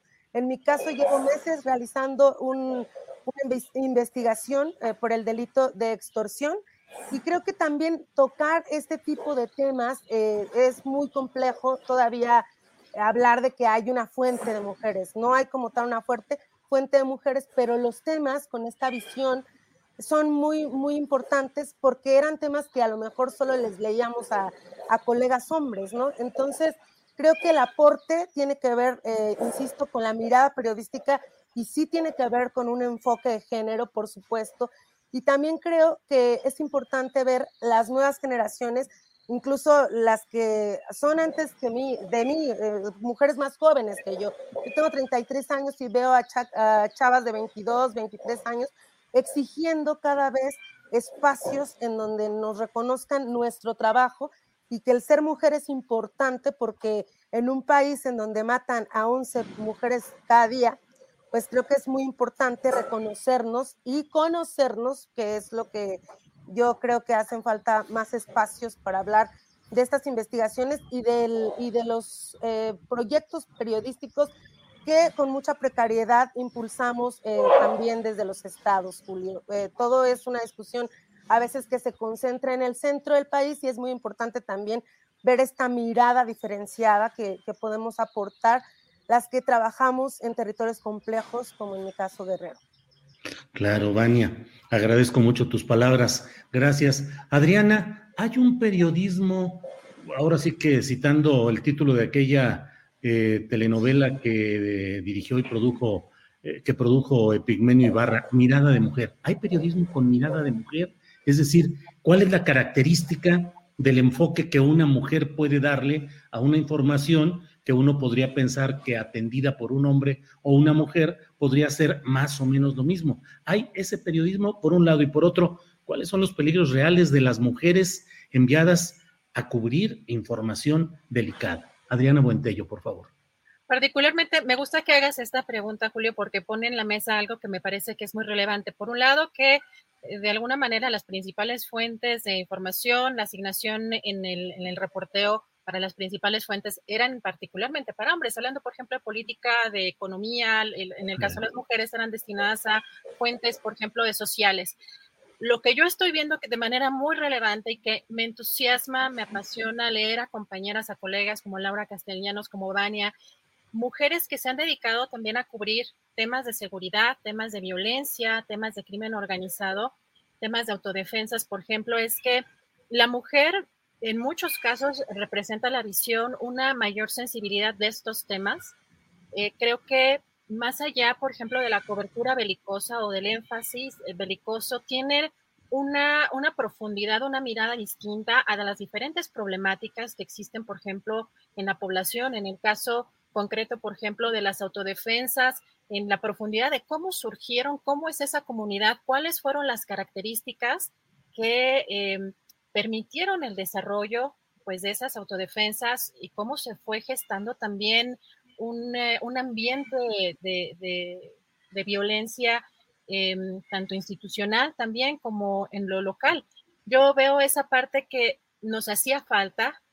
Me gusta mucho leer precisamente cuando se tratan de estos temas porque dejan ver un trasfondo mucho más amplio de lo que quizá pues conocíamos anteriormente en este tipo de em, en este tipo de circunstancias. Principalmente yo, por ejemplo, recuerdo eh, yo creo que a lo mejor muchas de, las personas que nos, eh, que nos ven recordarán el texto de Laura Castellanos de Fueron los Federales en el caso de Apatzingán. Para mí fue demoledor eh, leer toda esta crónica porque tenía muchos acentos. Por supuesto que estaba el, el, el, énfasis en la parte violenta, pero en el trasfondo las sensaciones, lo que te remite, la sensibilidad con que lo cuenta y el cuidado también que tiene eh, con las víctimas, con las personas que sufrieron de esta violencia y, sobre todo de no estigmatizar y no colocar como, em, como villanos o como héroes a los personajes, sino colocarlos en una justa dimensión. Yo veo que ese es un trabajo preponderante en el caso de muchas mujeres eh, que están cubriendo particularmente, por ejemplo, estos casos que me parecen muy delicados como en el tema de la violencia y la delincuencia organizada. Gracias, Adriana. Eh, paso con la misma pregunta. Sonia, ¿hay un periodismo con mirada de mujer? ¿Qué distingue el enfoque que da una mujer o un varón respecto a un hecho informativo o al dar una opinión? Y por otro lado, después de eso te quisiera preguntar, Sonia, ¿cómo decides enviar, cuando tienes que enviar a un reportero, a hacer un reportaje a alguien? que sabes que es delicado, complicado, de narco, de seguridad, em, envías un hombre o a una mujer, ¿qué pasa? ¿Qué decides ahí? ¿Envío a la mujer a pesar de que sabes los peligros que va a, enfrentar? Yo aquí eh, me parece que, que, no tiene tanto que ver con el género, sino con la capacidad de, de las personas, el periodismo que se haga. Lo que sí creo que estamos en un momento de coincidencia en donde hay más mujeres haciendo este tipo de periodismo de compromiso con, con, la sociedad y con el momento de violencia que estamos viviendo. Sin embargo, también yo creo que hay compañeros que están haciendo un gran trabajo. Eh... Hey, I'm Ryan Reynolds. At Mint Mobile, we like to do the opposite of what Big Wireless does. They charge you a lot. We charge you a little. So naturally, when they announced they'd be raising their prices due to inflation, we decided to deflate our prices due to not hating you. That's right. We're cutting the price of Mint Unlimited from $30 a month to just $15 a month. Give it a try at mintmobile.com slash switch. $45 upfront for three months plus taxes and fees. Promote for new customers for limited time. Unlimited more than 40 gigabytes per month. Slows. Full terms at mintmobile.com. Hey, it's Ryan Reynolds, and I'm here with Keith, co-star of my upcoming film, If, only in theaters May 17th. Do you want to tell people the big news? All right, I'll do it. Sign up now and you'll get unlimited for $15 a month in six months of Paramount Plus Essential Plan on us. Mintmobile.com slash switch. Upfront payment of $45 equivalent to $15 per month. Unlimited over 40 gigabytes per month. Face lower speeds. Videos at 480p. Active Mint customers by 531.24 get six months of Paramount Plus Essential Plan. Auto renews after six months. Offer ends May 31st, 2024. Separate Paramount Plus registration required. Terms and conditions apply if rated PG. ¿Quién va a una cobertura cuando hay riesgo? A mí me parece que no tiene que ver con el género tampoco, sino con las características o el perfil de cada reportero. Eh, es así como se toma una decisión. Por ejemplo, en NTR hubo un tiempo en que teníamos un equipo mucho más grande, había 11 reporteros y, curiosamente eran 10 mujeres y un hombre. Eh, no fue algo que se buscó, es algo que se fue dando de manera coincidente porque cuando se abría un espacio para contratar un reportero y se revisaban perfiles, el perfil que terminaba seleccionando era el de una mujer, no porque fuera mujer, sino porque en esa revisión de, de currículums y de perfiles, de perfiles perdón, eh, quien más eh, destacaba era justamente una mujer. Eh, ahorita en NTR tenemos eh, un desequilibrio hacia los hombres, pero también ha sido coincidencia, no es que eh, se buscaran más hombres, sino que al momento también de definir perfiles, estos eran los, los mejores reporteros que había para, para cubrir cada determinado espacio. Yo creo que tiene que ver más con las características. Ahora, en mi experiencia, ¿cuál ha sido la diferencia en este momento que están haciendo las mujeres en el periodismo?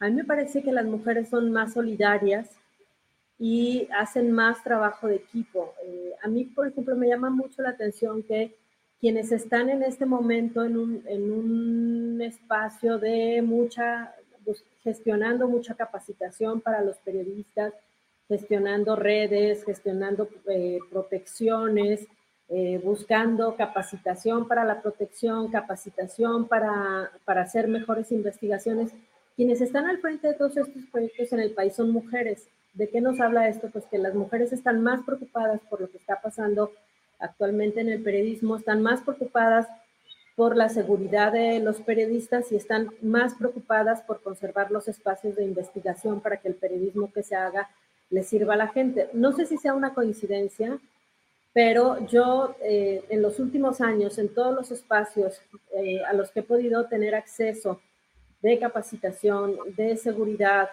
eh, de redes de apoyo ante momentos complicados que he vivido por publicaciones que he hecho, siempre han sido las mujeres las que han estado ahí como eh, cubriéndome. Sí me parece esto muy significativo. Gracias, Sonia Serrano. Eh, Vania, mm, ¿cómo se vive el ser reportera, el ser periodista en Guerrero, pero en general en México? Con tantas agresiones contra las mujeres, no solo los feminicidios, que son la etapa final, sino constante acoso, descalificación, menosprecio, no sé, cómo se trabaja, eh, cómo se hace ese trabajo y cuál es la actitud que debe asumir una periodista, una reportera ante esas circunstancias, Vania.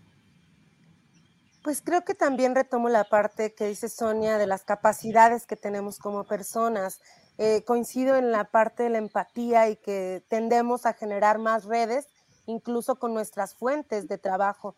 Entonces creo que para mí ha sido de vital importancia tener redes con el tiempo y no nada más redes de apoyo entre colegas, sino también en las mismas comunidades en las que yo estoy o, visito alguna vez, pues regresar y tratar de, que mi mirada tenga profundidad de campo. Creo que esto hace que los temas complejos como la cobertura de feminicidios, como la cobertura de eh, grupos de civiles armados, que en 2003 hubo una efervescencia de, varios grupos de civiles armados, y estar en territorios en donde además hay gente armada, no nada más las corporaciones, sino un Estado militarizado, pues te hace como leer el territorio, comprenderlo, procurar ver el, lado B de, la información y ver que también hay muchas historias de seguridad que se pueden contar desde la voz de la gente, desde, desde sus propios testimonios, y creo que es un periodismo muy testimonial, muy de, de reportear en cada esquina, en cada mercado,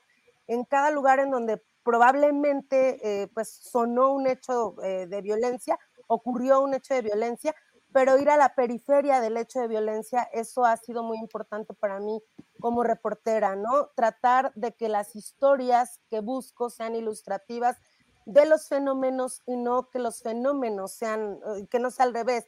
Es decir, procuro pensar que, que también hay muchas historias de esperanza y hacer este equilibrio entre los temas complejos a los que nos hemos metido. Por ejemplo, ayer se cumplieron eh, siete años de la desaparición forzada de los 43 normalistas eh, de Ayotzinapa. Y esta cobertura fue muy de poco a poco. O sea, tenemos siete años conociendo a la gente que está involucrada en el movimiento, principalmente a las madres y a los padres, pero toda esta, eh, a lo periférico que me refiero, es ir a las casas de estas familias, conocer también más allá de, la situación de desaparición forzada y pues eh, cruzar varias, eh, varias situaciones como la marginalidad, como la pobreza estructural, como la falta de política pública con el tiempo ha sido importante para cubrir eh, un estado como Guerrero, pero creo que en México la cobertura de las mujeres tiene este reto, ¿no? que tenemos que leer un territorio, además del propio, porque también nos metemos en situaciones complicadas que nos vulneran también.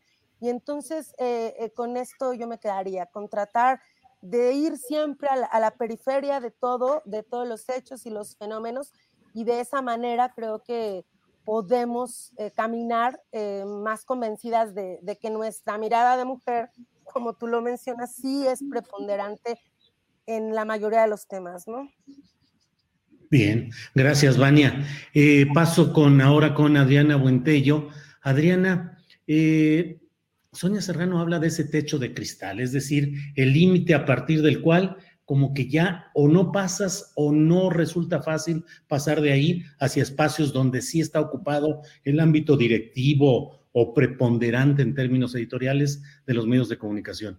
Se necesita, Adriana, para avanzar en ese proceso, para superar ese techo de cristal, se requiere eh, complicidad con los códigos de poder masculinos y de alguna manera colocar tu trabajo, tu opinión, tu enfoque a los criterios dominantes que no son necesariamente los de la visión femenina, es decir, em, solo dejan pasar las voces que se acompasan a esa visión predominantemente misógina y machista?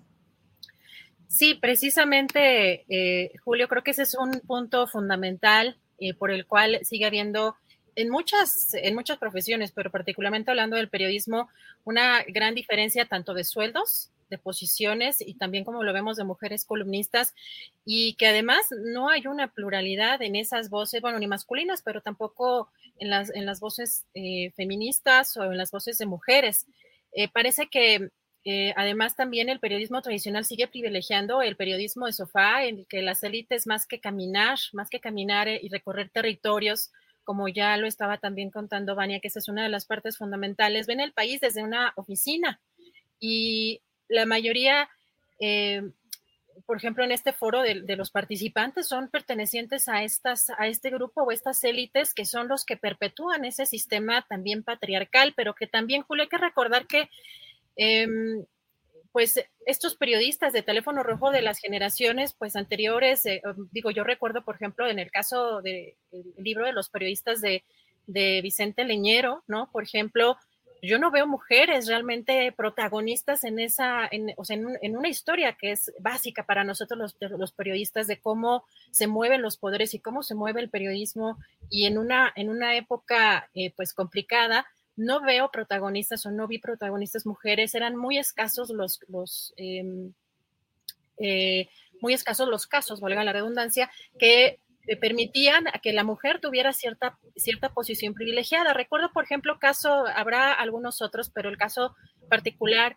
de dos mujeres, en el caso de Elena Poniatowska y en el caso, por ejemplo, de Manu Dormiere, pero que también tenían una posición privilegiada eh, nacieron en, digamos, en una posición privilegiada y que les permitió codearse con la política, con miembros de la política y la intelectualidad. Sin embargo, más allá de dos, de dos personajes, de dos mujeres eh, trascendentes en el periodismo, eh, como, como en el caso de ellas dos, la verdad es que seguían estos, estos cotos de poder y estas redes, porque además, Julio, ¿cuántos escándalos no se supieron que a lo mejor eran en esa época, em, pues, estos chismes o estos bajo reserva eh, eh, o entre, la, entre los em, corrillos, de corrillos de los, de los propios reporteros, pero de escándalos, por ejemplo, de abuso sexual, de violencia hacia las mujeres, pero que los propios, las propias redes de poder, tanto políticos como periodísticos, eh, em, permanecían o hicieron que permanecieran esos casos en la, en la impunidad. Yo veo que esas redes siguen perpetuándose, por eso es lo que precisamente comentaba Sonia, este techo está muy difícil de romper porque esas redes siguen. No sé si ustedes recuerdan, pero bueno, hace algunas semanas entrevistó esta Jada Ramírez a una colega periodista que me parece sumamente relevante que todavía en esta época, a pesar de que ya tenemos mayores oportunidades para difundir, para, para denunciar, pero entrevistó a una colega reportera, a María Ramírez Blanco, quien dio con nombre y apellido, bueno, el, nombre de su agresor, pero en Canal 6 y en Milenio, que incluso la, eh, la querían o la estaban forzando para este, hacer una película pornográfica. Era un acoso sexual eh, brutal y pues ella dice que la destrozaron. Esa es, una de las frases que tiene una, periodista que está denunciando un caso como este. Y ese Julio es uno de los, de los temas porque tardaron muchísimo tiempo, muchísimos meses en correr a esta persona que era un completo agresor y que eso sigue repitiéndose constantemente en los medios de comunicación, pero como llega a los más altos niveles, ese es uno de, las, de los retos, de los retos que tiene pues el periodismo, en este caso en particular, para que la mujer pueda llegar pues más eh, a, esas posiciones que, comentas, Julio. Gracias, Adriana Buentello. Sonia Serrano, ¿cómo sobrellevar estos casos, parece frecuentes, de acoso sexual, de agresión sexual? ¿Qué tanto se reproducen en ámbitos que podríamos suponer con mayor conciencia social, con mayor preparación intelectual, el ejercicio del periodismo? Y finalmente se reproducen tal cual los mismos fenómenos de agresión, en este caso, a las periodistas y de condicionar por favores sexuales el avance dentro de los medios, Sonia? Tu, tu micrófono, tu micrófono.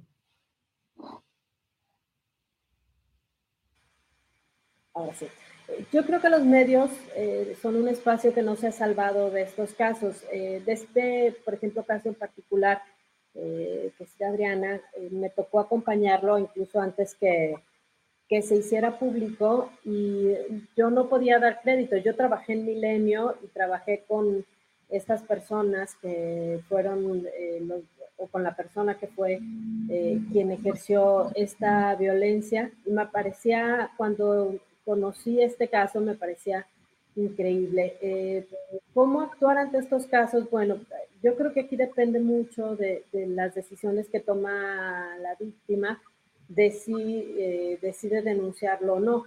Lo que sí me parece es que en los medios de comunicación todavía no hay protocolos eh, a seguir cuando se presentan este tipo de casos y fue muy evidente en este caso y en otros que me ha tocado acompañar eh, en otros medios de comunicación, porque cuando los jefes conocen de esto que sucede, creo que lo primero que les inquieta es que el, caso se haga público.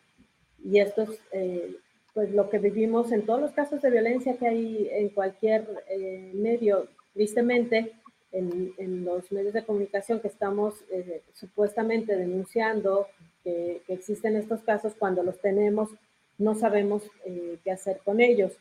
Eh, eh, me parece increíble que una reportera que convive normalmente atendiendo a víctimas no pueda tampoco hacerse cargo de su caso porque el medio para el que trabaja no le genera las condiciones mínimas para que haga la denuncia y mucho menos las condiciones para pensar en que haya una sanción y una reparación del daño ¿Qué sucede con los medios de comunicación? Lo mismo que sucede prácticamente en cualquier espacio de este país. No sabemos qué hacer cuando se presentan estos casos de acoso o de violencia e incluso eh, se actúa igual que en otros espacios tratando de esconderlos y revictimizando a quienes están pasando eh, por estas situaciones tan terribles. ¿no? Gracias, Sonia. Vania, eh, regreso contigo, Vania Pillenut, para preguntar eh, las lucha, la lucha general de las mujeres que ha tenido una gran presencia y relevancia en estos años muy recientes, han logrado impactar la conciencia de los servidores públicos y pienso particularmente en policías, en militares, en funcionarios muy preponderantes que solían tratar a las reporteras diciéndole corazón o mi vida o usando un tono meloso para, para decir, hombre, mira, muchachita, eh, bla, bla, bla. ¿Ha ido cambiando esto o eh, aun cuando le bajen tantito a la, a la verbalización discriminatoria o agresiva, persiste más o menos el mismo ámbito, es decir, todas estas luchas recientes de las mujeres han ido avanzando en cambiar la mentalidad de fuerzas policíacas, militares o de funcionarios gubernamentales? Pues en mi experiencia creo que mínimamente, ¿no? Em, no, creo que, que, haya permeado como tal en todavía estos lugares, en estas instituciones, para con nosotras, para cuando son nuestras fuentes o el trato pues es diferenciado más bien por el trabajo que tú logras demostrar que haces, más allá de que toquemos esta conciencia, ¿no? Pero lo que sí creo que ha aumentado la necesidad, o más bien nos hemos eh, juntado entre más colegas mujeres para hacer proyectos que visibilicen nuestro trabajo y que nosotras importamos en, en, el mismo nivel que cualquier colega hombre. Y entonces, por ejemplo, hicimos eh, el portal Matar a Nadie, que habla también de, es un memorial que sigue en construcción y que justamente comenzó, Laura Castellanos nos convocó a varias eh, colegas y somos puras mujeres en este proyecto con esa intención también, Julio, de que nosotras debemos empezar también a reportear nuestros propios casos de violencia y violencia máxima como lo es un asesinato o una desaparición forzada, pero también el acoso, que bueno, ya eh, como, como bien lo mencionaron también, es un tema que, que pues se ha visibilizado cada vez más y unir estas dos variables creo que ha sido importante a la hora de concientizar a las instituciones, que son las que menos, o los funcionarios y las funcionarias son las que menos, eh, yo podría decir en mi experiencia, lo han sentido o han abierto canales de denuncia o han hecho algo en concreto, pero creo que es muy importante juntar como la necesidad de que no haya acoso en las redacciones, que se eliminen las violencias sexistas, machistas, pero que también a la par de, que es una lucha que todavía no puedo decir que está ganada, lo que creo que sí hemos logrado con visibilizar nuestras violencias ha sido tocar como la puerta de compañeras que también pues no querían contar sus casos y ahora ya no están solas y ya hay una red que las respalda. Entre más colegas nos reportemos, entre más visibilicemos estos casos, pues creo que el trabajo, aunque es permanente, pues sí eh, permea en, un sentido de respeto a la hora de que nosotras nos aproximamos con estas corporaciones o con los mandos militares o con algún gobernador o con algún secretario, con alguien que ya no nos va a tratar como corazón, como mi vida, como hija, como infantilizarnos inclusive, ¿no?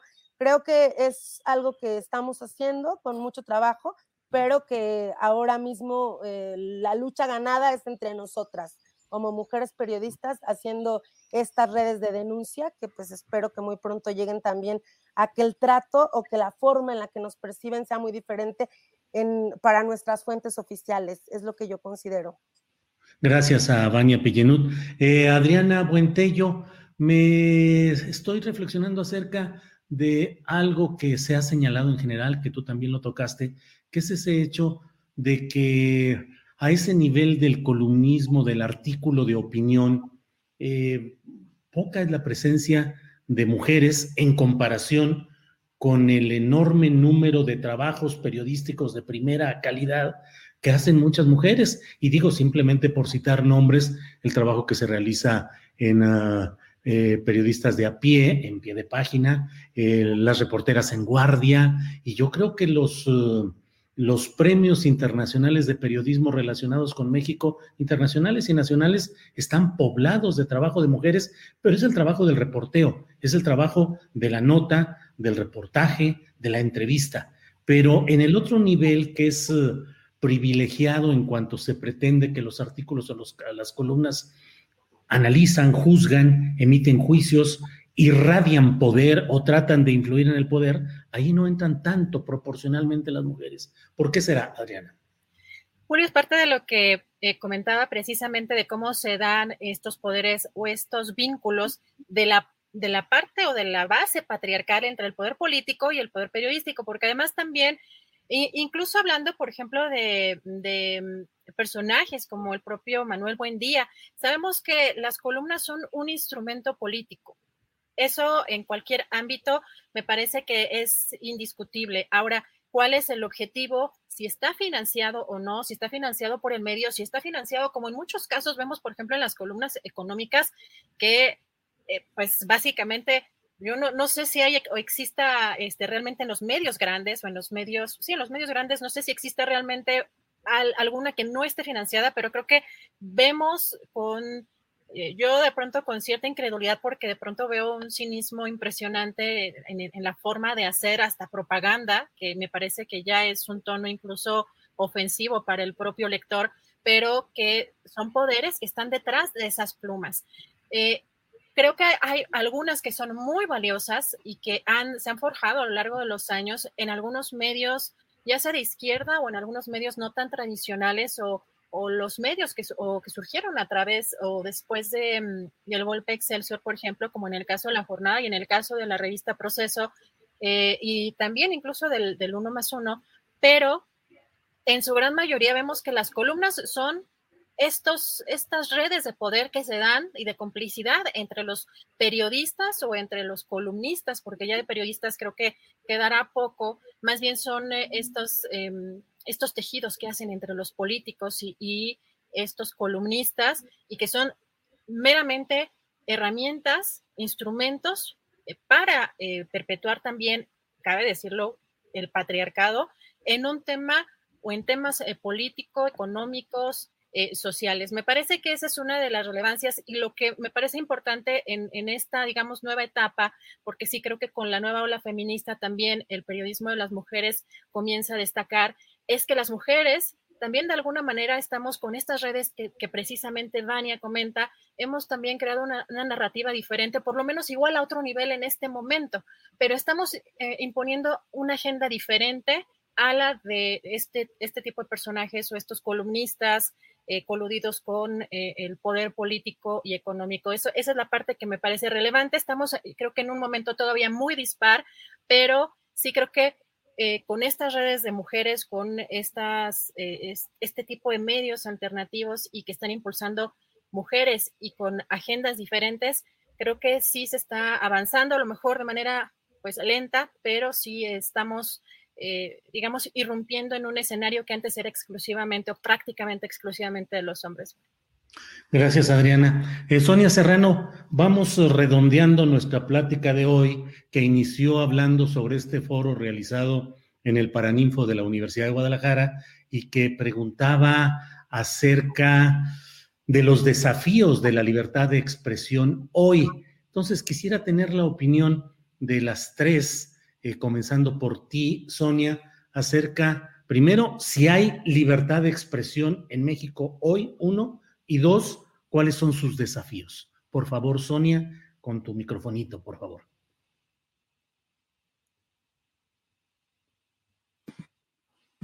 Bueno, a mí me gustaría, eh, creo que a partir de esta charla que hemos tenido salen quizá todos los puntos en los que habría que poner la atención. En, en este foro, digámoslo así, no solamente se discriminó a las mujeres, sino en términos generales, creo que en el periodismo eh, el gran reto es atender las discriminaciones hacia muchas circunstancias que se están dando en el periodismo. Por ejemplo, ¿cuáles son los temas que a mí me preocupan? Por supuesto, el acceso de las mujeres a los mismos espacios y en las mismas condiciones laborales que las de los hombres.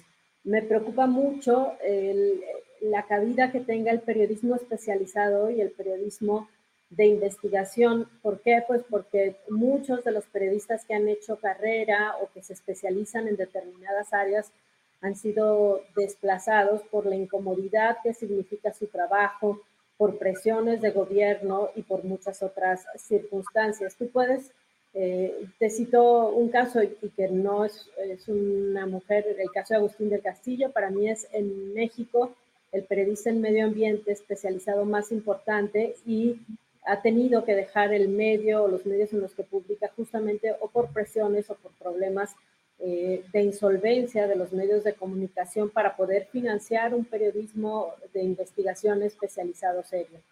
Eh, me parece que otro gran reto es la gran presión que, que, se está ejerciendo desde el poder con el dinero que se dedica a la comunicación eh, y que esto, si si en aquellas épocas del partidazo eh, era tan común, a mí me parece que eso no ha desaparecido. Tocaba el punto Adriana, me parece, eh, por lo menos en Jalisco lo estamos viviendo, el, el, uso del dinero público para coartar la libertad de, de, expresión o para controlar los contenidos de los medios de comunicación, quizás está en el peor momento que a mí me había tocado en mi carrera vivir. Las Sonia, ¿A nivel federal sí. o en estados? En el Estado. Yo hablo del Estado, ¿eh? estoy hablando de Jalisco. A mí me parece que nunca, bueno, yo nunca había visto una situación como la que está viviendo Jalisco en este momento relacionada con el uso, exceso y abuso del dinero público para controlar el contenido en los medios de comunicación. Eh, me parece que otro gran riesgo que hay es el tema laboral. Por ejemplo, en el caso también hablo de Jalisco, que es donde me toca vivir.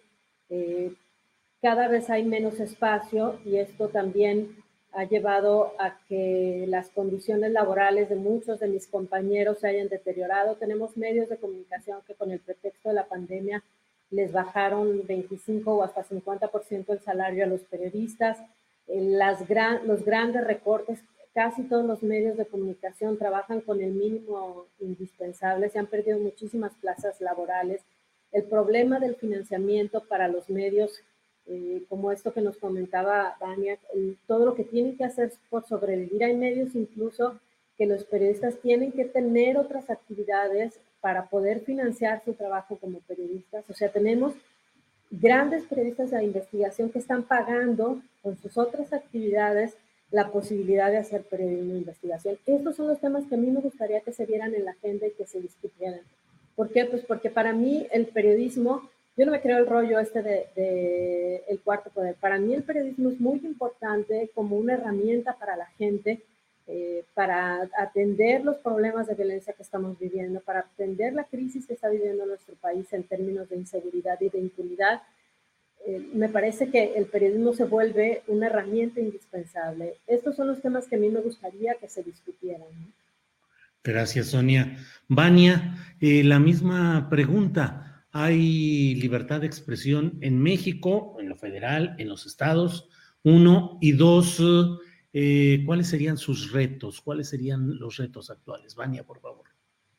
Julio, creo que hay libertad de expresión porque eh, las y, tú que estamos aquí hemos podido ejercer también pues eh, nuestra libertad de expresión, pero creo que eh, lo principal, el principal reto que hay desde donde yo lo miro es la justicia gremial, ¿no? Creo que, que hay, hay injusticia en muchos ramos, en muchos gremios, pero también saber quién nos está matando, saber quién nos está desapareciendo y que las autoridades retomen esto como prioritario, creo que va a, dar otras condiciones para ejercer el periodismo en México.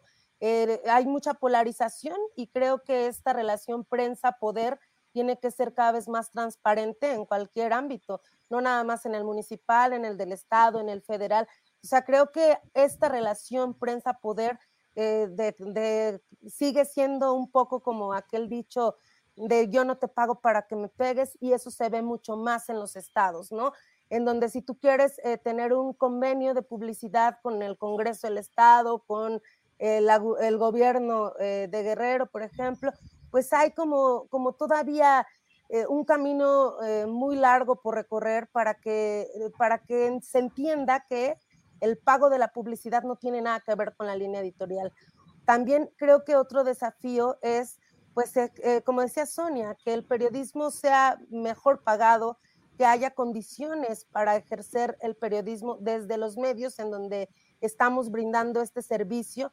Otro desafío es ciudadanizar al periodismo, que la gente entienda por qué las y los periodistas en este país somos importantes porque como, lo dice el nombre del proyecto que hacemos las reporteras en guardia, parece que matar a un periodista es como matar a nadie y mientras esto no se visibilice en el ámbito de lo social, las autoridades no lo retomen como la principal em, actividad para que nos den condiciones mejores para ejercer nuestra libertad de expresión, pues todo lo demás viene a ser secundario, aunque no deja de ser importante. Entonces, eh, que haya más mujeres en los espacios eh, importantes, que haya más columnas de mujeres, porque las opiniones que, dan mayoritariamente los varones, pues también crean una opinión pública que no, que nos deja en este mm, desarropo, por así mencionarlo, y creo que la sociedad eh, pues estaría mucho mejor informada, no porque las mujeres hagamos las cosas mejor, sino teniendo variedad de opinión y teniendo voces que representen a varios sectores, no nada más desde el centro y no nada más desde muchos grupos eh, pues intelectuales de mucho privilegio eh, que están dando como la narrativa de lo que pasa en México y esto tiene que cambiar. Entonces, eso sería. Gracias, Vania. Adriana Buentello, las dos mismas preguntas acerca de si hay libertad de expresión en México, en lo federal, en los estados, eh, por un lado, y por otro, los retos de esa libertad de expresión. Julio, yo no comparo, eh, porque creo que todavía no tenemos un punto de comparación respecto a los otros, otros gobiernos que hemos tenido. Sin embargo, yo lo que veo es que la censura es un, es un tema o es un concepto que no es estático, es decir, con la llegada además de las redes sociales, eh, el término tradicional de censura, por decirlo de alguna manera, el término tradicional ya está eh, pues muy superado. Eh, la de libertad de expresión, pues podemos tener sin duda, ¿no? O sea, podemos, como dice Vania, podemos estar hablando aquí y, hablando en un café o diciendo en el Twitter o diciendo en el Facebook lo, lo que queramos. En el caso en de los periodistas es que podamos tener una remuneración, una retribución económica a partir de eso. Eso ya, eso ya es diferente.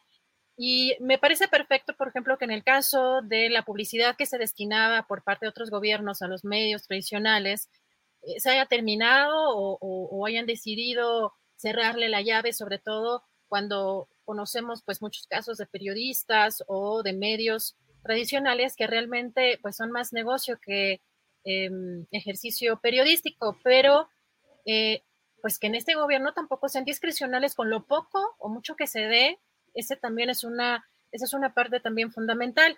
Y ahora, eh, el hecho de estigmatizar lo que ha estado sucediendo en, en estos eh, últimos meses, particularmente que ya pues hay una, digamos, profundidad en la discusión o en el enfrentamiento que tiene el presidente con periodistas y con medios de comunicación, me parece que, me parece que el hecho de, estigmatizar sí mina la credibilidad de un periodista y cuando es injusto sobre todo, eh, me parece que sí forma parte de una censura.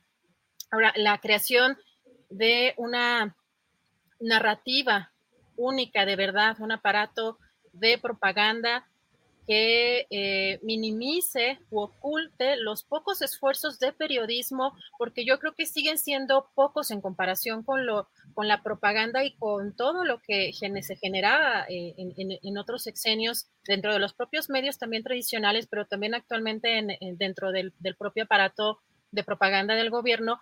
Me parece que los esfuerzos que se hacen de periodismo independiente, que el hecho de que se oculten, me parece que eso sí es parte o forma parte de, una censura que yo diría que no es que esté generalizada, pero sí eh, se busca tener una estructura de propaganda que pues minimice todo aquello que está eh, o que es crítico, incluso aún en, temas o en periodistas independientes o en medios que son independientes.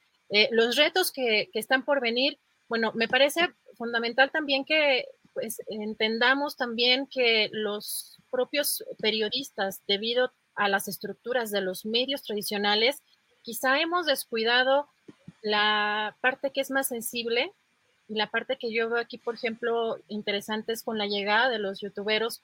Muchos periodistas se han sentido desplazados, ofendidos y hemos visto incluso hasta las riñas, pero nos hemos preguntado también realmente eh, qué es lo que hemos hecho mal como periodistas, cómo, cómo cambiar la comunicación, cómo acercarnos realmente al lector de a pie y no para trabajar para estas estructuras eh, de medios tradicionales que siguen siendo empresas con otro tipo de intereses yo creo que eso se empieza, sí empieza a haber una dinámica diferente, pero sí creo que como gremio también debe haber una reflexión mucho más profunda de a quién estamos dirigiendo el periodismo, porque sin duda es para la sociedad, pero la pregunta es si lo hemos estado haciendo en los últimos años y cómo lo hemos estado haciendo y por qué nos enoja tanto que lleguen otras personas, como en el caso de, de los youtuberos, que me parece que puede haber buenos y malos, o sea, como en el caso de los periodistas, este, vendidos o que traficaron su pluma, etcétera. Me parece que en el caso de los youtuberos también puede haber casos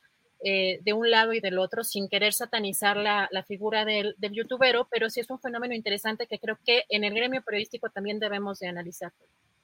Bien, muchas gracias Adriana Buentello. Estamos ya en la parte final del programa, pero tenemos espacio para unos dos minutos de reflexión de cada cual, ya una reflexión final. Sonia, no sé si sobre el tema que propone eh, provocadoramente Adriana Buentello o sobre lo que tú desees, Sonia, por favor. Sí, fíjate que a, mí no me preocupa tanto lo que sucede con todas estas nuevas maneras de comunicar, más bien lo que me parece es que los medios de comunicación tenemos que utilizar estas eh, nuevas formas como unas herramientas para difundir el trabajo que realizamos. Eh, quizá aquí sí nos ha faltado, como dice Adriana, eh, capacitarnos un poco más o entender un poco más, pero sin dejar de hacer lo que hacemos. Yo creo que no podemos permitir que los medios de comunicación también se vuelvan un espectáculo, un show o pensar o subestimar la inteligencia de quienes consumen periodismo. Eh, quizá sí hace falta tratar de discutir cómo lograr un equilibrio, pero sin dejar de hacer lo que hacemos, que es periodismo de investigación y periodismo de seriedad. Bien, muchas gracias, Sonia. Eh, Vania, tu reflexión final sobre el tema que tú desees, por favor, Vania. Sí, pues es muy importante eh, buscar como financiamiento más allá del Estado, ¿no?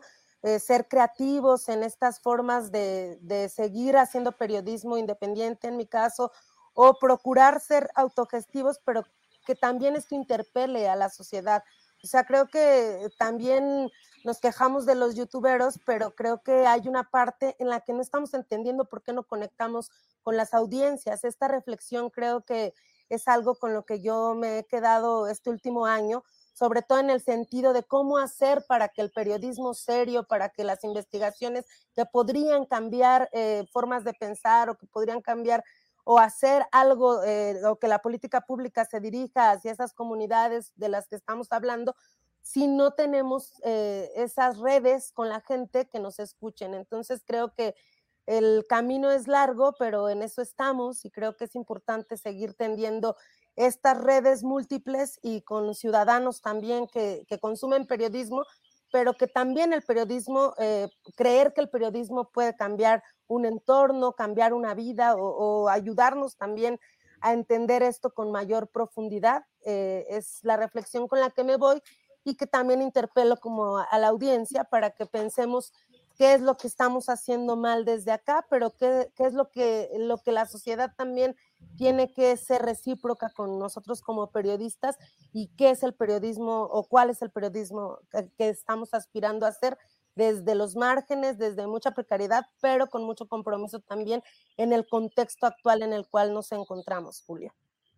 Vania Pillenud, muchas gracias. Eh, Adriana Buentello, ya para cerrar esta mesa, por favor, tu reflexión final sobre lo que dijo hace rato Adriana Buentello o sobre algún otro tema que quieras agregar, Adriana, por favor. Bueno, me parece importante porque yo soy muy dada, la verdad, porque además muchos años me dediqué a las estrategias de redes sociales, a observar este fenómeno, pero observar también las reacciones, la, lectura de los comentarios de la gente, eh, de los usuarios. Y me llama mucho la atención que eh, pues desde ese análisis me parece que no se entiende todavía qué es el periodismo. Y creo que tiene una explicación, me parece bastante lógica, también por una cuestión muy paternalista de tanto del sistema de gobierno, pero del funcionamiento de los propios medios de comunicación, que pasamos de un Televisa, de estos aparatos eh, monopólicos, ¿no? De la información, y que de pronto, pues con las redes sociales nos dimos cuenta que fuimos engañados y que había mucha información que pues no era cierta, no era verídica, eh, pues salen, pues con la llegada de las redes sociales, mucha más la información que habla sobre corrupción, sobre muchísimas otras cosas que tenían pues el monopolio completamente radio y televisión o algunas cadenas.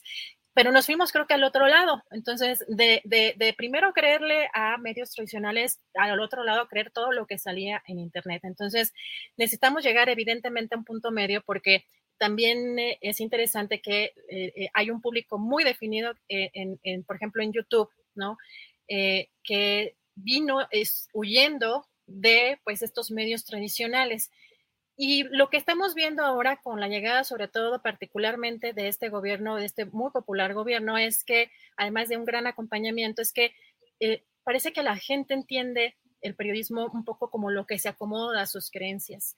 Y, esa es la parte que creo que nos toca también a los periodistas de eh, ejercer esta, bueno, esta crítica también a nosotros mismos, pero también de de alguna manera de explicar en qué consiste el periodismo, cuáles son las herramientas, herramientas periodísticas, porque es muy común que me imagino que a todos les, les pasa, pero tenemos incluso un reportaje, investigación con datos y, con toda la base eh, estructural, digamos, eh, del periodismo de investigación y la gente eh, tiende a creer o no creer, pero con base en sus propias ideologías, sus propias creencias y creo que ese es, yo sí veo que ese es uno de los puntos eh, complicados de, por decirlo así, del youtuberismo, que no es que esté mal, pero no es periodismo y sí creo que eso debe de quedar como claro cuáles son las herramientas que, porque un, un, periodista o el periodismo no debe acompañar, por lo menos el periodismo en sí, porque hay un periodismo militante que puede acompañar una transformación o que puede acompañar un movimiento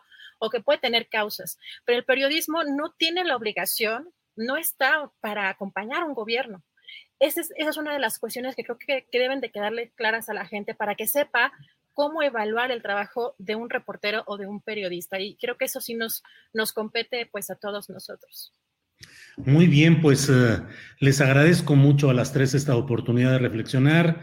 Eh, la verdad es que me quedo con muchas eh, enseñanzas y muchas reflexiones, muchas preguntas acerca de todo lo que aquí se ha hablado. Sonia Serrano, muchas gracias y buenas tardes. Choc, choc, choc. La falta de costumbre, Sonia, que luego andamos sí, aquí. Claro, por supuesto. Y era para que no escucharan allá mis mascotas también, que son un poco escandalosas. Muchas gracias, al contrario, por la invitación, Julio. Y bueno, reconocerte también a ti eh, siempre el apoyo para difundir los trabajos de investigación que hacemos. Creo que eres de los pocos periodistas que desde los espacios que tienen se interesan por el periodismo regional y por lo que se está haciendo en las regiones, así que de una vez aprovecho para agradecerte. Gracias, Sonia Serrano. Vania Pillenut, gracias y buenas tardes. Muchas gracias por el espacio y también coincido en interesarte finamente y, y hacer una postura activa al respecto. Fue increíble, Julio. Muchas gracias por el espacio y también a Adriana y a Sonia por las reflexiones a las que nos llevamos este día. Gracias. Adriana Buentello, muchas gracias y buenas tardes y ahí seguimos de ratito. Gracias, Julio. Pues un, privilegio, un honor, Vania, Sonia, que las admiro tanto, las quiero mucho, eh, de verdad, aguerridas periodistas. Mi reconocimiento y muchas gracias por permitirme participar con ustedes. Gracias. gracias. Buenas tardes y seguimos. Gracias. Pues aquí seguimos, pues seguimos precisamente como lo hemos dicho. Gracias a todos por esta oportunidad de seguir en el programa de Astillero Informa, luego de esta mesa en la cual hemos tenido tres voces de periodistas acerca pues de muchos de los aspectos que implican eh, la presencia, la participación creciente y de mucha calidad de las periodistas en México. Bueno, en unos segunditos vamos a estar ya de nuevo con Adriana Buentello, con Adriana Buentello, ahora para compartir algunas de las informaciones interesantes. Adriana Buentello, de regreso, fíjate, fuimos, venimos y ya estamos de nuevo aquí. Adriana. Gracias, Julio. Pues para comentarles información eh, de las últimas horas, Julio, ¿cómo ves esta reunión el día de hoy, a través de las redes sociales, la jefa de gobierno Claudia Sheinbaum y también el coordinador de los senadores de Morena, Ricardo Monreal, pusieron en sus cuentas de Twitter una reunión, esto fue alrededor de las nueve y media de la mañana, Julio, em, se reunieron en la Secretaría de Gobernación con el nuevo secretario de Gobernación, Adán Augusto, eh, particularmente señalaron que para hablar de la agenda legislativa para la Ciudad de México, Julio, y en conferencia de prensa. Posterior, la jefa de gobierno, Claudia Sheinbaum, dijo que esta reunión fue fructífera, que eh, platicaron como camaradas y sobre todo dijo que les importa mucho el tema metropolitano y algunos otros temas también dijo que platicaron y dijo que en general los temas eh, son referentes a la Ciudad de México y que están relacionados con eh, temas también federales. Julio, ¿cómo ves este, este encuentro el día de hoy con, hay que decirlo también, unos, algunos de los que ya se mencionan o que se han mencionado como pues eh, sucesores al presidente López Obrador, posibles sucesores. ¿Cómo ves? Así es, Adriana. Fíjate que es una fotografía que tiene muchos significados. El primero, diría yo, que es eh, la reivindicación del papel tradicional del secretario de gobernación. Un, papel, y lo digo con mucho respeto, como lo acabamos de hablar precisamente por el trabajo de las mujeres en diferentes eh, tareas y actividades, pero yo creo que cuando se coloca a una mujer en un cargo y no se le crean las condiciones adecuadas para que lo desarrolle de la manera profesional y vigorosa en que debería de hacerse, pues entonces no es exactamente que se esté cediendo un espacio para una visión feminista, sino que se cumple con una cuota o con una necesidad política. La señora Olga Sánchez Cordero pues nunca pudo realizar las tareas que ahora sí está realizando Adán Augusto López Hernández. La señora Olga Sánchez Cordero, pues tenía una presencia realmente simbólica en una poderosa eh, cartera como es la de la Secretaría de Gobernación en cualquier gobierno.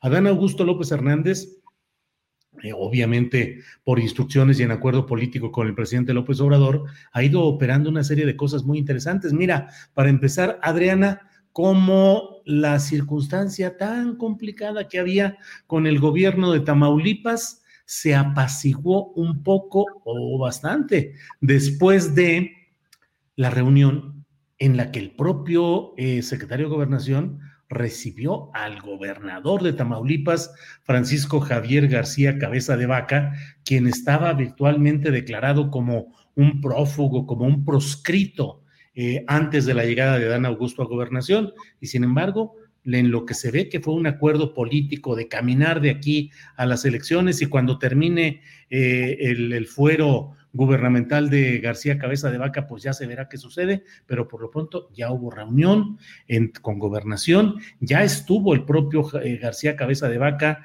en un acto en Santa Lucía, en el cual no hay una constancia gráfica, pero se habla de que hubo un breve saludo entre García Cabeza de Vaca y el presidente de la República. Y hoy, Adán Augusto junta a dos personajes profundamente distanciados.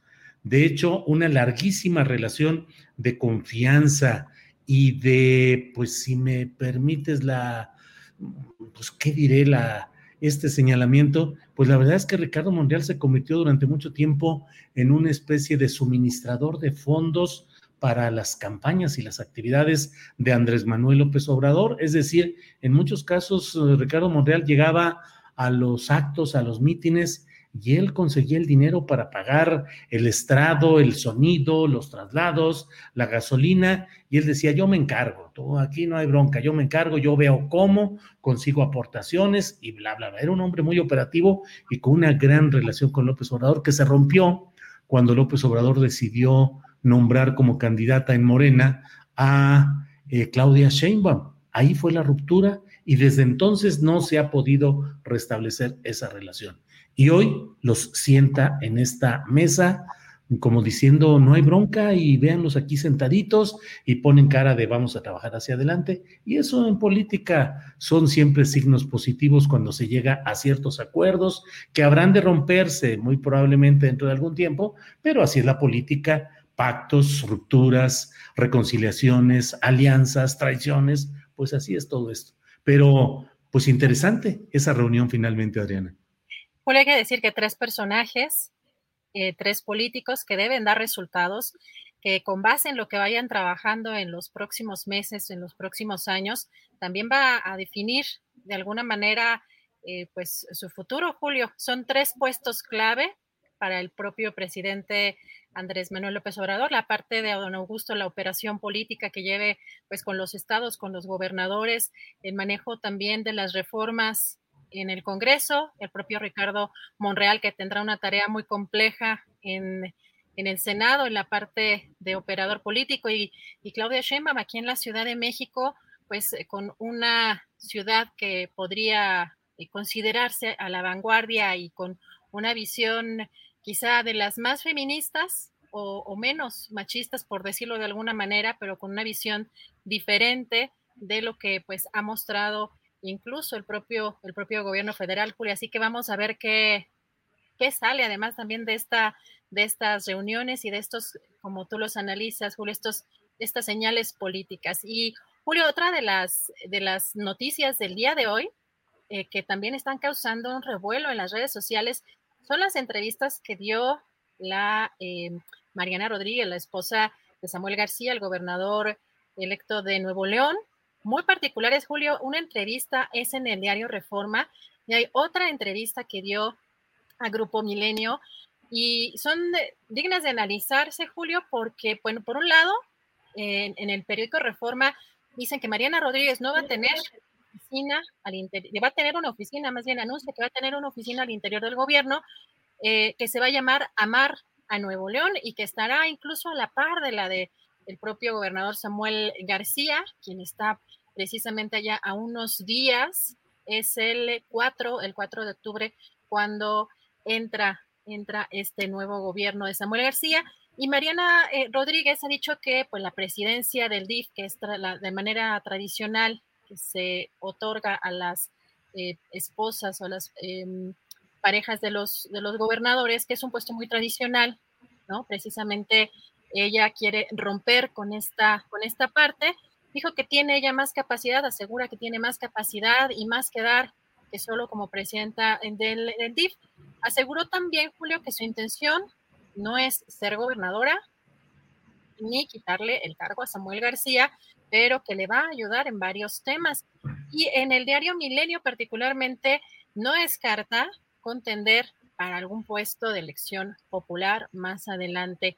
Eh, considera, eh, como ya mencionaba, que en el caso del DIF, el tener ese rol es un simbólico y que se, se designe en automático, pero dijo que lo que busca con esta oficina en, Nuevo León, pues dice que se ha posicionado con Samuel como pareja, entonces que busca eh, tener un complemento con él, que se complementen el uno al otro, dice no, él me va a estar haciendo eh, favores en un puesto. Julio, pues esta es una situación pues que llama mucho la atención porque la construcción de la candidatura de Samuel García pues se ha analizado también desde muchos, eh, desde la parte incluso electoral y el posicionamiento que le dio una influencer, una empresaria como, como Mariana Rodríguez, con pues muchísimos, eh, en el caso de, mm, de, Instagram me parece que tiene más de un millón de seguidores, así que sí es eh, digno de análisis por varios ángulos, Julio, esta, pues, pues esta, este posicionamiento y esta, esta entrevista que da Mariana Rodríguez en, diferentes medios y el papel que va a desarrollar en Nuevo León. Julio, ¿cómo ves? Pues sí, eh, eh, forma parte de esta, pues de la manera como se está construyendo el poder político en Nuevo León. Hay quienes dicen que la señora Mariana Rodríguez es quien realmente hizo gobernador a Samuel García Aquí es una situación bien peculiar, Adriana, dentro de todo lo que hemos estado hablando a lo largo de este programa, porque a Samuel García se le considera una persona que no tiene la capacidad, el carisma, la versatilidad, la sangre ligera, como sí la tiene su compañera Mariana Rodríguez, que fue quien suplió esos defectos de personalidad de Samuel y hizo una campaña tan interesante, tan inteligente en redes sociales, que le permitió ganar a un personaje que por sí mismo, mm, si hubiéramos, si estuviéramos ahorita en el día cero o en el día uno del momento en el que se les ocurrió lanzarse por esta gubernatura, pues cualquiera diría, no, no, no, este cuate Samuel García no tiene condiciones. Claro, si en Nuevo León, hoy donde el tal Bronco acaba de rendir su último informe, entonces si el Bronco fue gobernador, bueno, pues eso baja mucho las exigencias del cargo. Pero bueno, Samuel, ahí está. Eh, Mariana Rodríguez está asumiendo una postura de abierto empoderamiento, que es la palabra que ahora se usa. O sea, está asumiendo la cuota de poder que le corresponde. Es evidente que ese Amar Nuevo León, Amar quiere decir a Mariana. Es decir, es un juego de palabras evidente que le va a servir de campaña de precampaña electoral durante todo este tiempo. Yo no tengo ninguna duda de que se lanzará como candidata a diputada federal o a senadora en la elección dentro de, eh, en la próxima elección que será en 2024. Pero, pues a ver qué sucede con todo esto. Adriana, mira, ha habido varias esposas de gobernadores que han, o de presidentes de la República que han intentado dar el brinco para suceder a su propio esposo. Desde luego la más conocida fue la de Marta Sahagún, que se la creyó de que ella podía ser candidata a relevar al Chente, al que traía eh, bien dominadito y bien controlado. Y bueno, pues ahí, sin embargo, fracasó a pesar de aquella famosa fundación Vamos México, que algunos tecleadores astillados en una columna ponían Fundación RO Vamos México.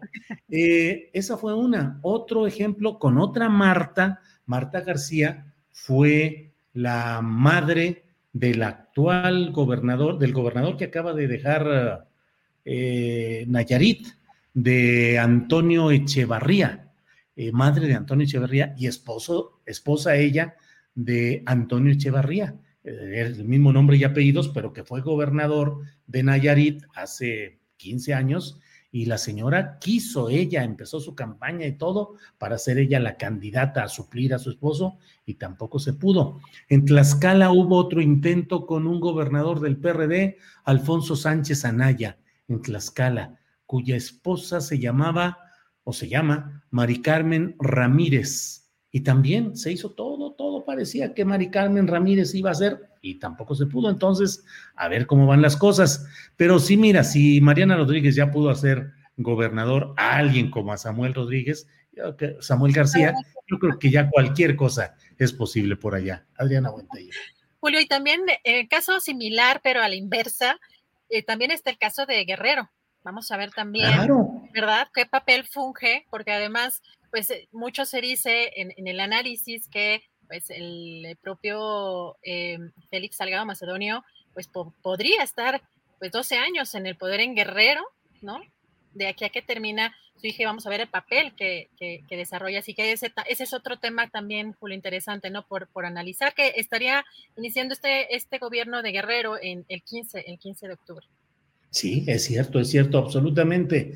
Eh, Evelyn Salgado, pues no tiene ninguna ninguna experiencia política ni administrativa. Fue la jefa del DIF municipal cuando su padre fue presidente municipal de Acapulco y tenía un cargo ahora dentro de la estructura del gobierno priista de Héctor Astudillo y de ahí las circunstancias políticas, porque luego así es la política, de Ana, sube, baja, efervescencia, espuma, apariencias, y mira lo que son las cosas. Tumbaron a Félix Salgado, le tumbaron la eh, candidatura por aquel ruido, escándalo de los abusos sexuales, que ahora ya no ha habido mayor difusión ni atención mediática sobre eso, pero en su momento así sucedió y quien resultó ganadora fue la hija, que emergió como la torita y eso efectivamente, como dices Adriana, puede abrir el camino a que Félix Salgado gobierne tras bambalinas seis años y luego otros seis años a título personal. Ya veremos qué es lo que sucede.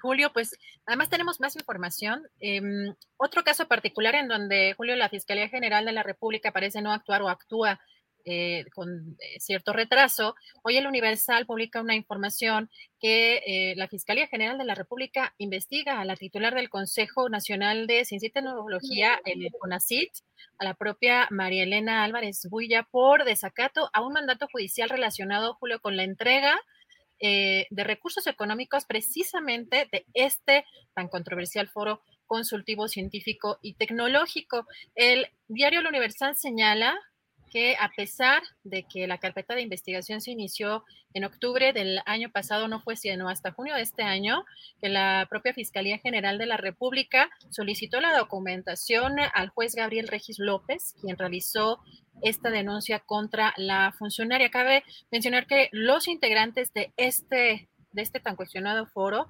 denunciaron a la titular del, de la, CONACIT por haber desconocido el vínculo jurídico entre ambos organismos.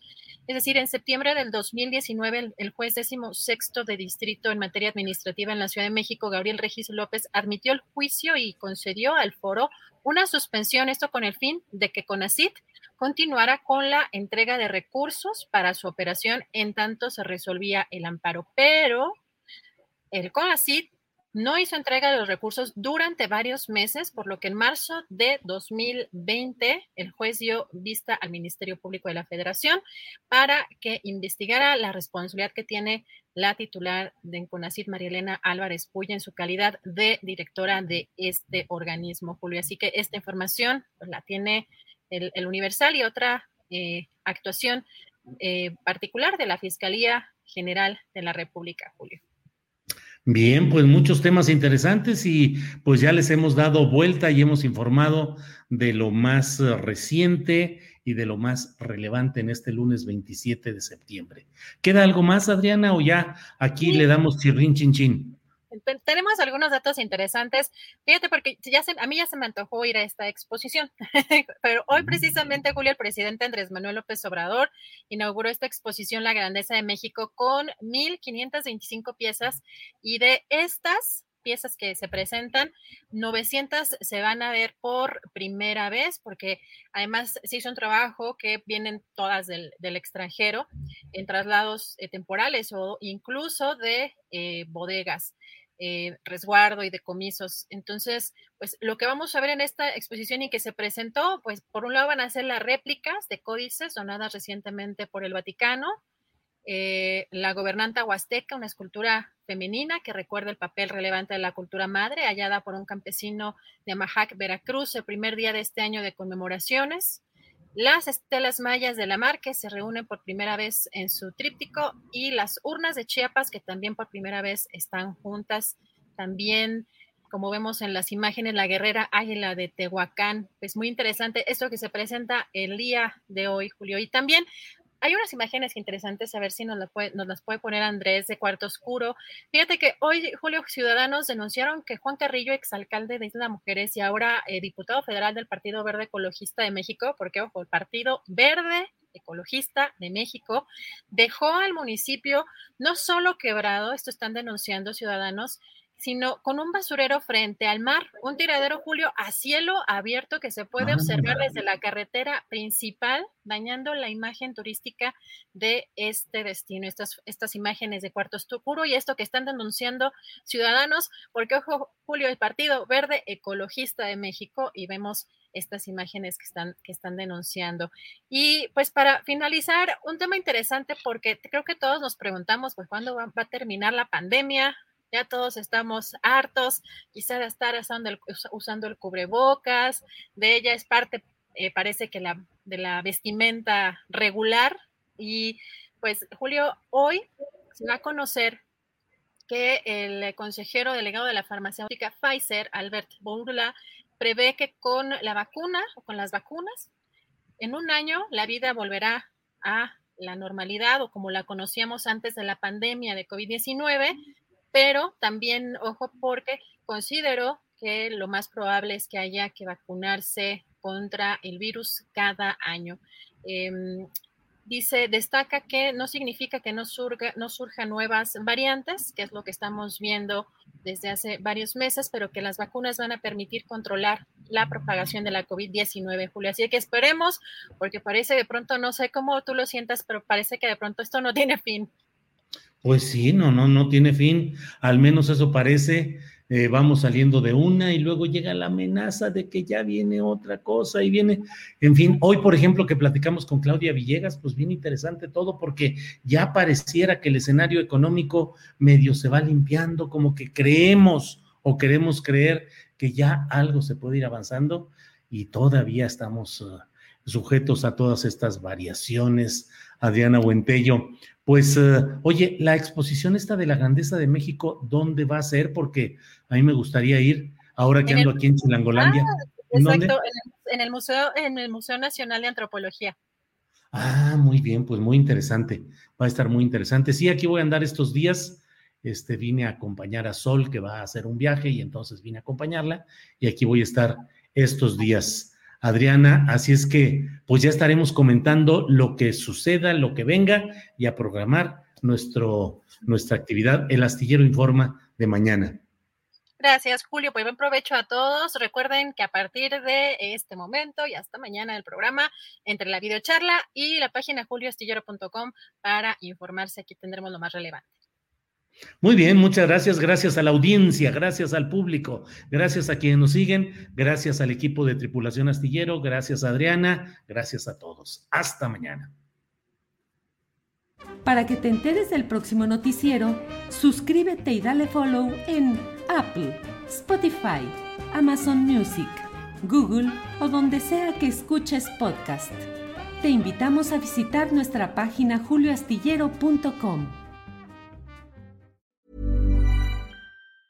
Hi, I'm Daniel, founder of Pretty Litter. Did you know cats tend to hide symptoms of sickness and pain? I learned this the hard way after losing my cat, Gingy. So I created Pretty Litter, a health monitoring litter that helps detect early signs of illness by changing colors, saving you money and potentially your cat's life. Pretty Litter is veterinarian developed, and it's the easiest way to keep tabs on your fur baby's health right at home. Go to prettylitter.com and use code ACAST for 20% off your first order and a free cat toy. Terms and conditions apply. See site for details. ¿Te preocupas por tu familia? Entonces, ¿por qué darles solo huevos ordinarios cuando pueden disfrutar de lo mejor? Eggland's Best, los únicos huevos con ese delicioso sabor fresco de granja, además de la mejor nutrición, como 6 veces más vitamina D, 10 veces más vitamina E y 25% menos de grasa saturada que los huevos regulares, además de muchos otros nutrientes importantes. Así que, dales los mejores huevos. Eggland's Best, mejor sabor, mejor nutrición, mejores huevos.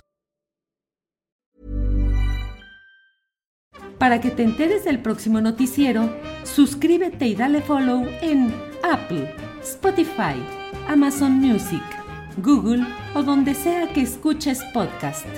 Te invitamos a visitar nuestra página julioastillero.com.